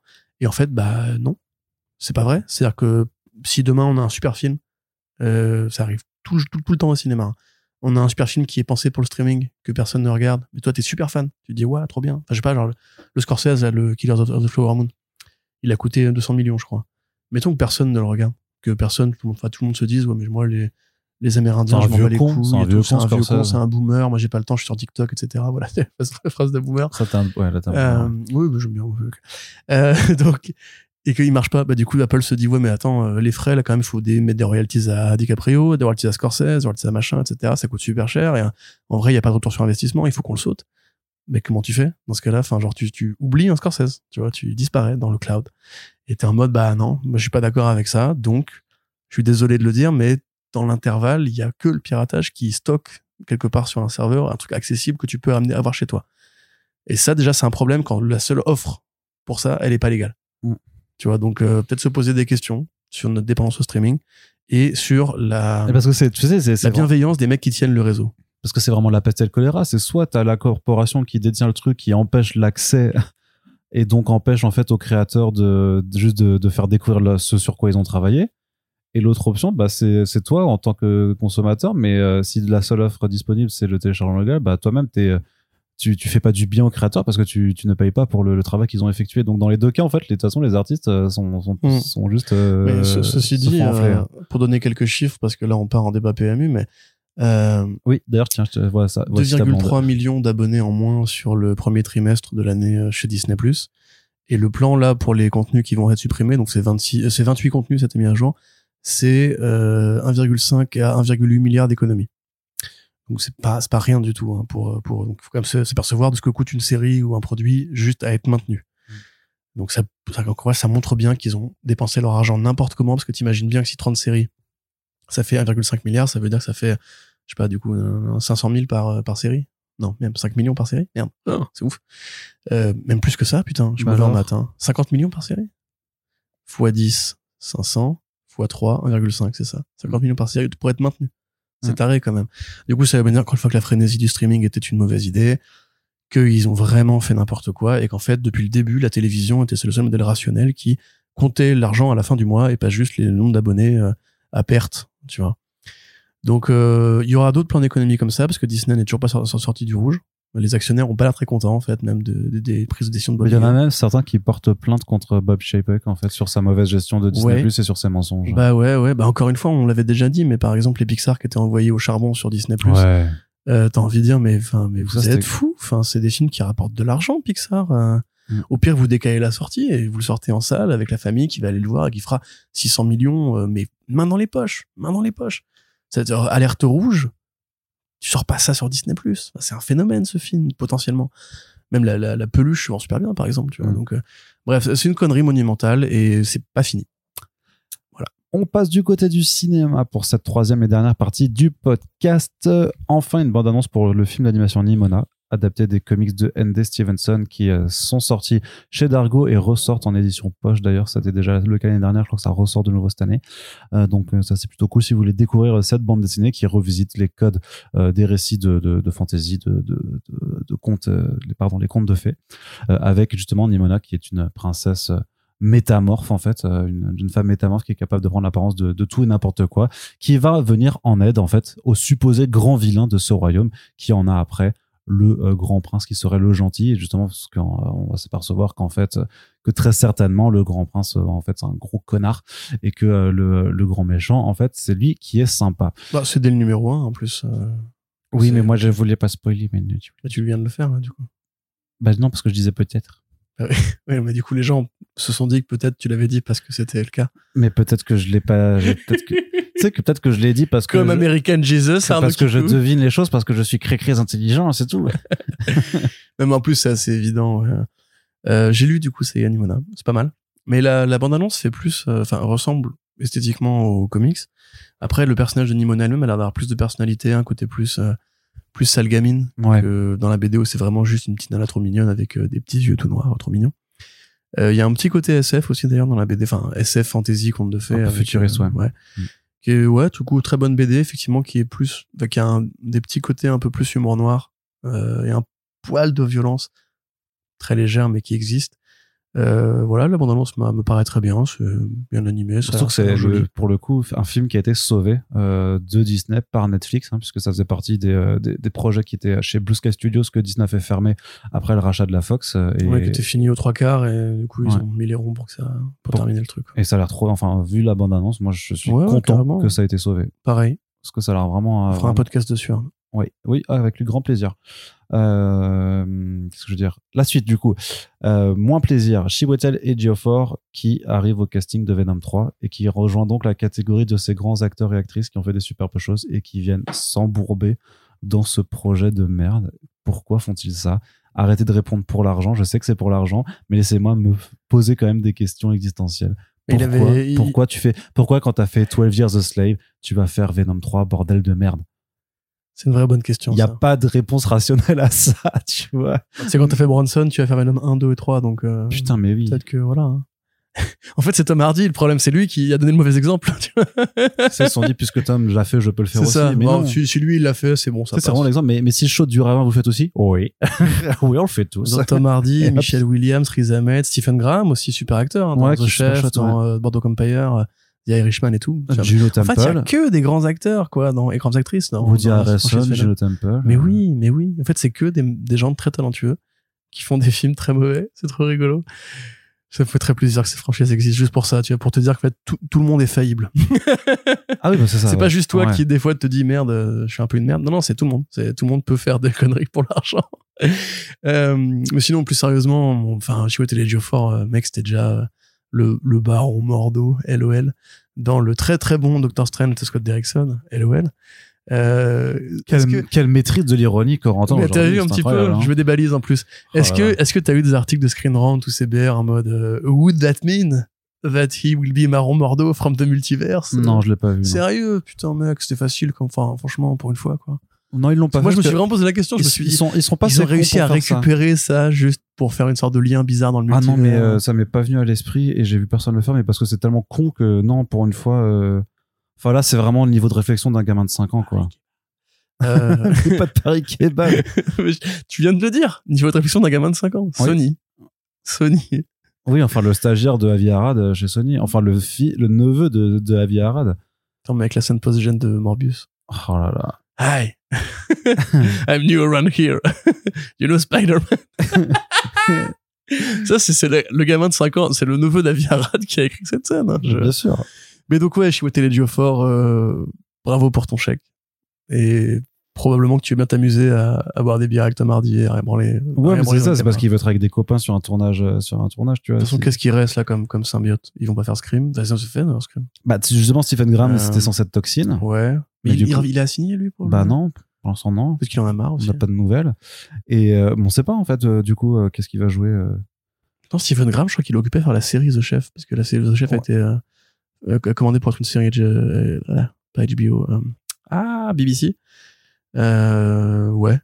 Qu'est-ce qui reste comme symbiote? C'était trop bien, euh, The Chef. C'est trop bien. Vraiment. Le euh, plan Mettez-le. séquence, là, hein. euh, ouais. Ouais. Mettez-le film de cuisine en plan séquence, trop bien, hyper, euh, hyper intense, hyper suffocant, trop bien éclairé. Mhm. Vraiment, euh, super photo. Euh, c'est un peu The Bear, mais version britannique. Enfin, le, le, le chef Cuisto est écossais. Donc voilà, euh, que dire, Chiwetel Ejiofor, bravo pour ton chèque. Je ne sais pas quel symbiote tu vas jouer. Vivement que cette franchise se Si termine. c'est un symbiote. Bon, que tu veux qu'il joue? Trop hâte d'un débat de. Et pourquoi il y a un symbiote noir? Mais il doit en rester. Mais je, je sais pas, moi, je, je suis pas un Docteur S symbiote. Euh, j'avoue. Ah, ça va être nul. Au secours. Imagine, imagine, ils font, ils font la saga de Null de, de Nick Cage en un film de oh. Au secours. Allez, euh, parlons d'un truc un peu plus enthousiasmant, euh, le Superman Legacy de James Gunn, parce qu'il y a des premiers, premiers noms euh, qui apparaissent pour le casting d'après le Hollywood Reporter. Donc, euh, bien entendu, James Gunn ne commande pas les, euh, parce que c'est les auditions hein, qui sont en train de- d'être réalisées en ce moment. Donc, évidemment, il va pas commenter des annonces d'audition, puisque ça, c'est tellement aléatoire et ça veut tellement rien dire. Euh, Sauf pour dire quand c'est faux. Voilà. Non, pas, bah, non, parce que dit qu'il est- ce qu'il dit que c'est faux, c'est des annonces de casting. C'est- C'est-à-dire, donc là, il dit clairement non, c'est euh, c'est faux. Mais parmi les noms, apparemment, un certain David Coranswet, que je ne connais pas. qui Il n'y Bah, a pas grand monde qui le qui connaît. serait, euh, qui serait donc euh, effectivement un- un- en, en bonne place pour euh, pour incarner le prochain euh, Clark Kent, sachant qu'effectivement physiquement, quand tu vois les photos de lui, ça ressemble à un Henry Cavill euh, juvénile, tout simplement. Ouais, c'est ça, c'est un peu la, la Shelly de sa Barbie. Mm. Euh, moi, ça m'a un peu marqué parce que quand je cherchais les images pour faire l'article, j'étais en mode genre, ah ouais, merde, il ressemble vraiment beaucoup à Henry Cavill. Il est plus petit et il est plus jeune, effectivement. Mais euh, donc, c'est un acteur qui a pas fait grand chose pour l'instant. Il a beaucoup fait de la série télé. Il a fait la série Hollywood de, euh, de Bidule. Il a fait la série Elementary, qui est la version américaine de euh, Sherlock Holmes. Il a fait un peu d'House of Cards, Wendy City. Et euh, il est apparu, on a dû le voir dans le film Pearl, du coup. Le Ty West, il joue dedans apparemment. Ouais. Il est bien. Enfin, je sais pas, il a une présence, il est sympa. mais du coup, non, parce que non, moi j'ai vu X, j'ai pas encore vu Ah, Pearl, merde. qui est l'après-quel, ouais, effectivement. Bah du coup voilà, en tout cas physiquement ça colle à fond, euh, le regard bleu, les la mâchoire carrée, c'était euh, Liber Mero qui disait que je ne sais plus quel artiste lui avait expliqué que pour dessiner le visage de Superman, en général tu fais un ovale pour dessiner un visage alors que pour Superman il faut toujours faire un carré, Mm. enfin un rectangle parce que justement euh, il faut bien que la mâchoire soit symétrique avec le crâne. Et c'est vrai que quand vous regardez les meilleurs Superman, ils sont souvent souvent cette, cette mâchoire et cette structure euh, extrêmement rectangulaire du visage. Donc euh, moi ça me enfin je ne l'ai pas vu jouer, hein, donc je peux pas te dire si c'est un bon acteur ou pas mais physiquement, c'est effectivement un choix qui paraît tout à fait, euh, tout à fait bien. Euh, autre choix de casting qui a priori là est le seul, enfin est définitif entre guillemets, c'est Nicolas Hoult pour jouer le personnage de Lex. Donc ça confirme qu'on revient bel et bien à l'origine fondamentale. Il y aura Lex dès le premier film Superman et pas euh, comme dans BVS dans le deuxième ou en vilain d'arrière-plan comme dans euh, la série Su- Superman et Lois que j'ai commencé d'ailleurs et qui est une très bonne série que vous devriez regarder si vous aimez Superman. Donc Nicolas Hoult, on rappelle évidemment, c'est euh, le fauve de X-Men First Class, c'est euh, merde, c'est Tony dans la série Skins, euh, extraordinaire série Skins. C'est euh, le personnage, comment il s'appelle déjà dans Mad Max Fury Road, euh, le Warboy, comment il s'appelle, Warpug? Ah, merde, Arnaud, Oui. tu l'as, ouais, Je l'ai pas mais, non plus, voilà. parce qu'il était chauve dans ce film, Oui. donc ça peut vous donner une idée de ce à quoi ressemble Nicolas Hoult. chauve Après, il était très maquillé aussi. hein. très maquillé, ouais, tout à fait. Et euh, bientôt, ou même d'ailleurs déjà c'est déjà sorti dans Renfield, où il, Ça va sort, jouer, euh, euh, ça sort tout bientôt, ouais. il va jouer Renfield, le servant de Dracula. Donc acteur super coté, qui a fait des très grands films, qui est très talentueux Ouais, il est et trop qui a priori est le seul en lice pour jouer Lex Luthor. Donc on imagine que c'est juste une question de, euh, De salaire temps. à négocier Ouais, de temps. et de temps. Côté Lois Lane, donc évidemment parce que Lois ne va pas sans Clark, Clark ne va pas sans Lois, c'est un peu la vie. On a plusieurs propositions. Tu vas me dire oui ou non selon les noms, ok? Là, faut que je regarde à quoi elle ressemble. non, mais je vais te le dire. Alors, Emma McKee, Sex Education, Maeve dans Sex Education, la meuf de Romain Duris. Non. Arnaud dit non de la tête. Non, c'est pas ça. Je sais Arnaud pas quoi- cherche sur Google. Voilà. Alors, Emma McKee, euh, voilà, une actrice franco-britannique euh, Ah oui, elle. de 27 ans. Lois Lane, Euh, elle Ouais. Bah, euh, un peu jeune quand même, non? Un peu jeune. Bah, après, il a 29 ans, hein, euh, euh, Sweat. Écoute. Ça, c'est l'annonce, c'est un peu l'objectif du casting. Ils ont tous, grosso modo, entre 20 et 30 ans. Ok, même si ça s'appelle Legacy, quoi. Bah oui, bah, les, oui. Ok. Je sais pas quoi te dire. Euh, ben, euh, dis-moi, euh. Cornemuse. Cornemuse, ok. Ensuite, alors oui, euh, donc euh, voilà, euh, Emma Mackey qui a fait Sex Education, qui a fait le film Eiffel, qui va jouer dans le film Barbie de Greta Gerwig. Ensuite, C'est vrai qu'elle a un côté Margot Robbie un peu dans le regard. Enfin, Ah un oui, mix bah, de Margot oui. Robbie et d'Emma Stone, en oui, fait. oui, ça, ça, la comparaison n'est pas nouvelle, mais Hum, ok. bienvenue dans le monde du, du présent. Arnaud. Ensuite, euh. Rachel allez, vite, qui a fait de son côté le feuilleton Marvelous Mrs. Maisel, une série très cotée sur Amazon Prime Video.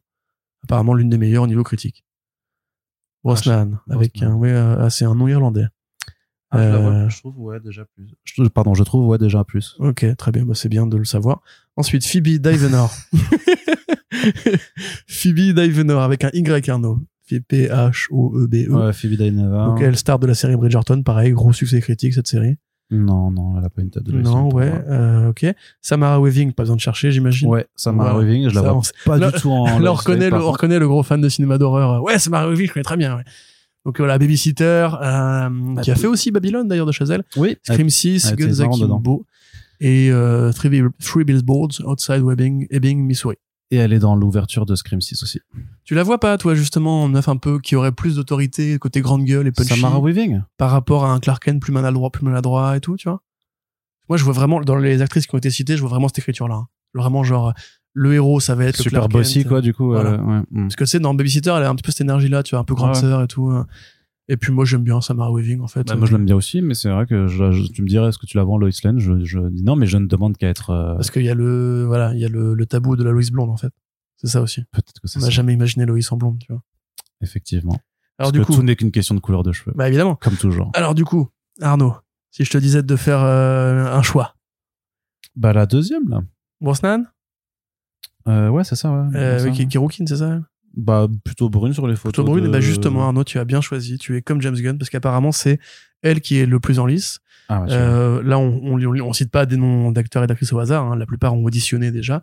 C'est-à-dire, ils ont envoyé des bandes démos ou alors leur agent leur a arrangé une audition.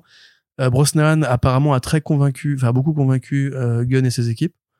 Mais Le seul obstacle, c'est qu'elle a 32 ans, alors que le, le gros des actrices que je t'ai citées là a entre 20 et 30.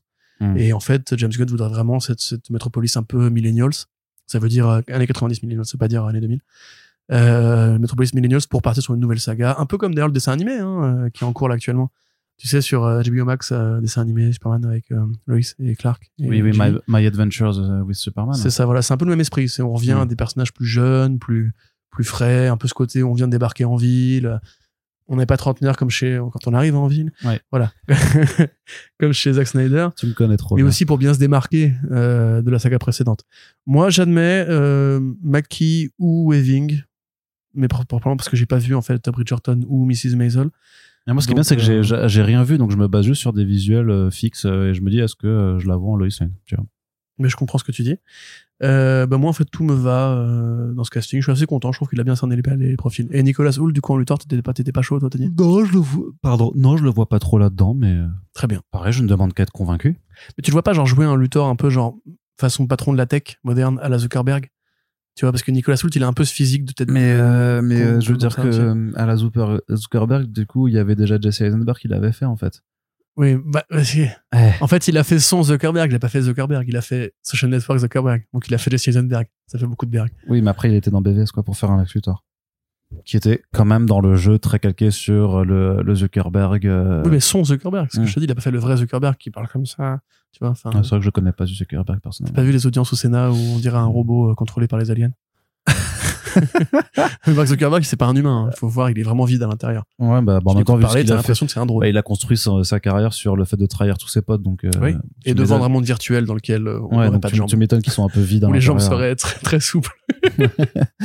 Allez, dernière actualité et pas des moindres, enfin curieuse quand même, c'est David Ma- Maisel, donc un- l'un des producteurs qui a fondé, qui a participé à la fondation de Marvel Studios, qui apparemment a mis ses billes euh, pour bâtir un nouvel univers partagé, mais sur euh, les comics de Michael Turner. Il parle d'un Ecos-verse en partant du principe euh, que euh, des films et des séries coexisteraient donc dans un même univers avec les personnages de, de Michael Turner, donc Saltfire, Fa- Fathom et Echo, sachant que Echo c'est assez particulier parce qu'en fait c'est un one shot de preview qui avait été publié, mais la série après, donc qui était coécrit par, enfin qui était écrit par Geoff Jones, mais après la série n'a jamais vu le jour puisque Michael Turner aussi est mort, donc euh, forcément ça ça complique un petit peu les choses. Mais donc le Ecos Universe euh, qui, qui doivent se faire euh, avec un mix de d'univers de fantasy avec des personnages enfin qui est décrit vraiment comme un croisement d'Avatar et de Marvel en termes de franchise euh, Maisel qui déclare que 2023 serait une période idéale pour lancer un tel univers comme euh, 2008 c'était la- le moment idéal pour euh, bâtir le MCU alors qu'effectivement à sa décharge euh, personne n'avait parié que ça pourrait fonctionner en 2008 quand l'idée c'était de faire un, un univers partagé de super-héros Marvel. Bah, c'est ça qui euh, donne un peu de, grain à cette, enfin de crédit à cette euh, actualité, c'est qu'effectivement Maisel, c'est le mec qui a été voir Aviara dans 2003 et qui lui a dit voilà j'ai moi une idée où en fait on serait dans l'autofinancement de nos propres projets, donc de créer un Marvel Studio qui ne serait pas partenaire d'un autre studio, à part pour la distribution bien sûr, mais qui pourrait bah, voilà créer Iron Man, créer Captain America, etc. Et euh, ils avaient développé l'enveloppe, enfin le budget à ce moment-là, donc c'est vraiment l'architecte des débuts de ce qu'on appelle le MCU aujourd'hui. Euh, c'est pas nouveau, hein. ça fait cinq ans qu'il est au travail sur euh, l'idée de faire un univers euh, Phasm, euh, Aspen et compagnie. Ce qui va être un peu nouveau, c'est qu'effectivement, alors le comics Ecos, euh, comment dire, parce que c'est compliqué d'en parler vu que c'est pas sorti, mais la rumeur dit que c'est un comics qui aurait fait partie des inspirations directes ou indirectes de James Cameron pour créer le monde d'Avatar. Avec James Cameron étant un fan de comics, hein, pas, ça, ça sort pas du néant. Euh, parce que Ecos, effectivement, il y a cette idée de créatures. Alors moi, je dis, c'est de loin. hein, c'est pas, moi, j'ai pas lu euh, les, les previews d'Ecos et compagnie. Donc, il y a cette idée des créatures dans un monde, euh, une planète lointaine, euh, un peu façon Pandora, les Navi, etc. Bah, le, on- le personnage de, de, de tigre, euh, enfin de créature, fait penser à un avier. Enfin, tu peux voir la, Ouais, ouais. Ouais. la ressemblance, quoi. Quand on voit effectivement aussi les personnages de Aspen, enfin les personnages de Phasm en particulier, l'utilisation des ailes un peu insectoïdes et le côté aquatique fait aussi pas mal penser à- aux dizaines qui ont été créés pour Avatar. Et je pense que c'est pas c'est pas, tu vois, c'est pas accidentel s'ils disent Avatar plus Marvel. Tu vois, c'est que eux-mêmes ont conscience en fait que cette Bah, légende-là c'est deux des franchises les plus lucratives de l'histoire. Oui, mais ils auraient pu te dire, euh, tu vois, ils auraient pu te dire. Enfin, T'as les films, t'as la franchise la plus lucrative de l'histoire, je crois bien. Euh, avec euh, la, la saga de deux films qui ont le plus rentré de thunes au monde. Donc, Oui, euh, tout à fait. Mais tu vois, ils auraient pu dire, je sais pas, Star Wars, Star Trek ou ce que tu veux, mais là, ils disent Avatar parce qu'ils ont conscience, je pense, que il y a du Michael Turner dans Avatar. Tu vois, Mhm. qu'il le veuille ou non, Oui. que, que Cameron l'admette ou non, ou que ce soit juste bah, un- vu que les designs des navis sont mais- assez moches comme euh, des designs. Voilà, on est assez d'accord en plus euh, complètement. Voilà. Pardon. Et puis, euh, et puis je veux pas assumer ta vanne, donc euh, voilà, parce Non, que Turner a beaucoup trop de fans et que j'ai envie d'en rentrer chez moi ce soir. Mais euh, mais donc oui, voilà, je pense qu'il joue là-dessus et c'est pour ça aussi que c'est le meilleur moment. C'est que. Avatar est sorti et donc s'ils se disent on peut faire un plagiat entre guillemets ou un truc qui revient à l'origine euh, de cet univers-là avec les- l'artiste qui aurait, selon la légende, inspiré une partie de cet univers-là, oui, ça, ça se tente. Après, c'est ce qu'on dit à chaque fois. Enfin, le, le- au niveau narratif, le monde de Aspen, il est, il est ce qu'il est. C'est pas un truc qui est très développé au niveau histoire, au niveau storytelling. Il y a des idées visuelles qui sont très intéressantes. Euh, on a, avec Avatar 2, on a aussi dépassé Aquaman. On a dépassé la peur des films subaquatiques, qui était à l'époque la peur de Waterworld et de son échec colossal, etc. Donc effectivement, euh, bah, Phasm, c'est sous l'eau, hein. c'est voilà, c'est tout le principe. Donc oui, oui, c'est pas idiot du tout. Moi, j'admets que je ne suis pas fan du travail de Turner. Ou... Enfin, si, ce dessinateur, c'est un très bon dessinateur, mais le, ces univers sont encore une fois ceux qu'ils sont.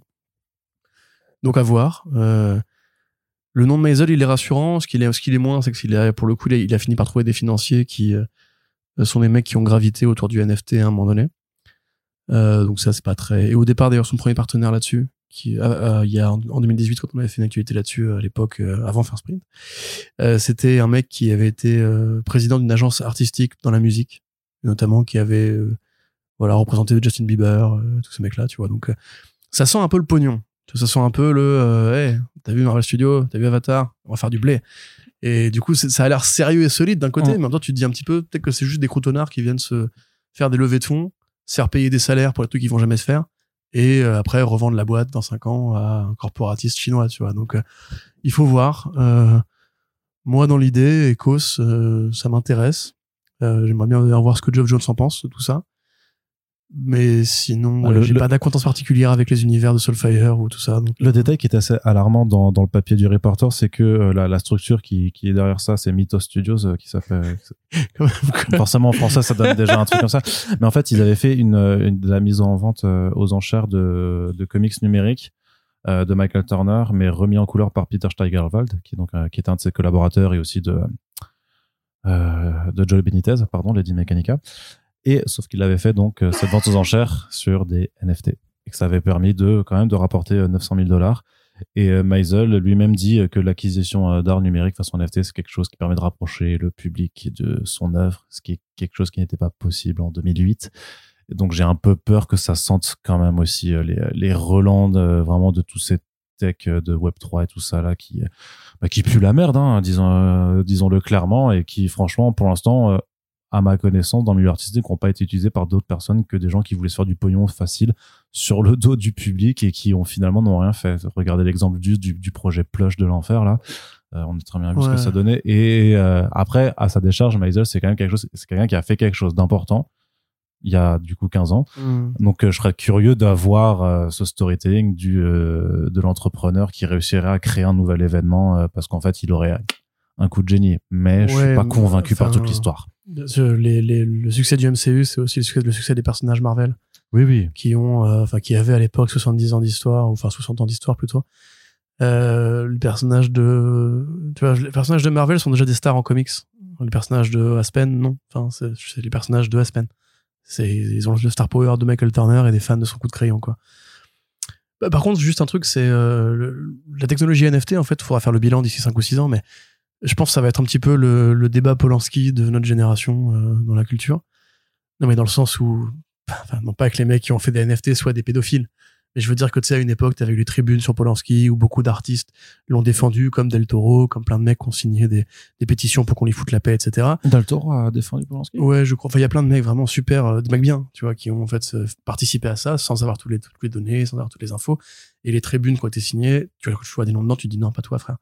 Et ben, les NFT, c'est un peu pareil. C'est que Geoff Darrow euh, a fait un peu de NFT, par exemple. Il y a des gens, il y a, des euh, gens, des, gens. McFarlane a fait du NFT, tu Oui, et puis il y a des gens, euh, il y a des gens euh, très bien qui sont venus dans le podcast euh, qui ont aussi touché à des NFT. quoi. Bah voilà, tu vois, c'est euh, le problème, c'est que en, en vrai, ça a été une ruée vers l'or. Enfin, ça a été une, pyramide de Ponzi euh, qui a duré pendant un temps. Le- Plein de gens se sont fait avoir, plein de qui gens de techniquement est pas fini, hein, c'est sûr. Mais... Voilà, effectivement, le film Plush est peut-être le plus gros point noir de tout ça parce qu'il y a vraiment eu en plus des, des, vraies, des vraies enquêtes menées là-dessus et quand tu vois comment ça a été fait, c'est on est limite euh, niveau escroquerie fiscale ou escroquerie en, en bande organisée. Ouais, mais complètement. Euh, donc bref, mais du coup là, moi je leur tiendrai pas rigueur d'avoir voulu faire du pognon là-dessus, tu vois. C'est comme tu le dis, je comprends sans expliquer. je comprends effectivement quand tu vois une telle ruée vers l'or, tu te dis pas, euh, ouais, mais parce que moralement, euh, c'est bien de vendre du vide. Pour- un industriel, vendre du vide, c'est le rêve. hein. Il y a des gens qui passent leur vie à vendre du vide. Donc euh, on verra bien. Mais tel quel, voilà, dites-nous peut-être que si vous êtes plus fan que nous des comics de Michael Turner, des comics Aspen, je sais que ça existe, je sais qu'on a des auditeurs dont, dont c'est le cas. Euh, N'hésitez pas à nous dire si vous seriez intéressé, même simplement par l'idée de voir un univers partagé avec ça. Est-ce que ça a un intérêt Est-ce que c'est pas juste un truc de, forceur Enfin, de, faire ce film-là euh, Ou est-ce que, voilà, à votre avis, on n'est pas peut-être déjà passé au-delà des films de super-héros, des univers partagés, etc. À mon avis, moi, je pense que ce temps-là est passé. Mon avis, je pense qu'il y a beaucoup de gens qui se sont dit, je vais faire du Marvel Studios, euh, je vais faire un Dark Universe, je vais faire un univers Power Rangers et compagnie. Ouais, définitive, mais, euh, mais, mais si James Gunn réussit son pari en bâtissant le DCU, peut-être que ça va relancer l'intérêt d'un univers partagé autrement, en fonction de comment euh, James Gunn le, le fait, tu vois. Et c'est peut-être là-dessus que d'autres vont vouloir se greffer en disant, au final, enfin, c'est comme, c'est comme ce qu'on disait sur Guardians of the Galaxy par rapport à la fatigue des super-héros. Le problème, c'est pas de vouloir faire un univers partagé, c'est de vouloir faire un univers partagé sur une recette qui a déjà été appliquée par le, le- les personnes qui ont fait le truc comme il fallait le faire. Démarquez-vous, proposez quelque chose de différent et peut-être que vous aurez aussi un succès Peut-être. là-dessus. On va conclure là-dessus. Corentin, Oui. je te remercie d'avoir été avec moi pour ce podcast. Bah, On espère que payé pour ça, mais oui, je sais. que vous en avez apprécié l'écoute. Euh, N'hésitez donc, on vous répète, hein, pour soutenir le podcast, si vous appréciez le travail, c'est les partages le plus important. Parlez-en autour de vous. Faites vivre le podcast euh, à vos propres, à votre propre échelle. C'est comme ça qu'on pourra perdurer. Euh, N'hésitez pas à nous faire vos retours sur l'émission et les sujets qui y sont abordés. Puis on a aussi le lien pour la page Tipeee en fin euh, de d'article de podcast de description. Si vous souhaitez nous aider et contribuer à avoir l'avenir sous un avenir, je me perds dans mes tu formes. veux voir l'avenir sous un avenir, eh ben, il faut contribuer. euh, C'est ça, voilà, à très bien, merci. euh, Et rendez-vous au prochain épisode pour encore plus d'expressions qui n'existent pas. C'est euh, la nouvelle marque de fabrique du podcast et personne ne l'a vu venir. Moi non plus. Merci de nous avoir écoutés. À la prochaine. Salut. Salut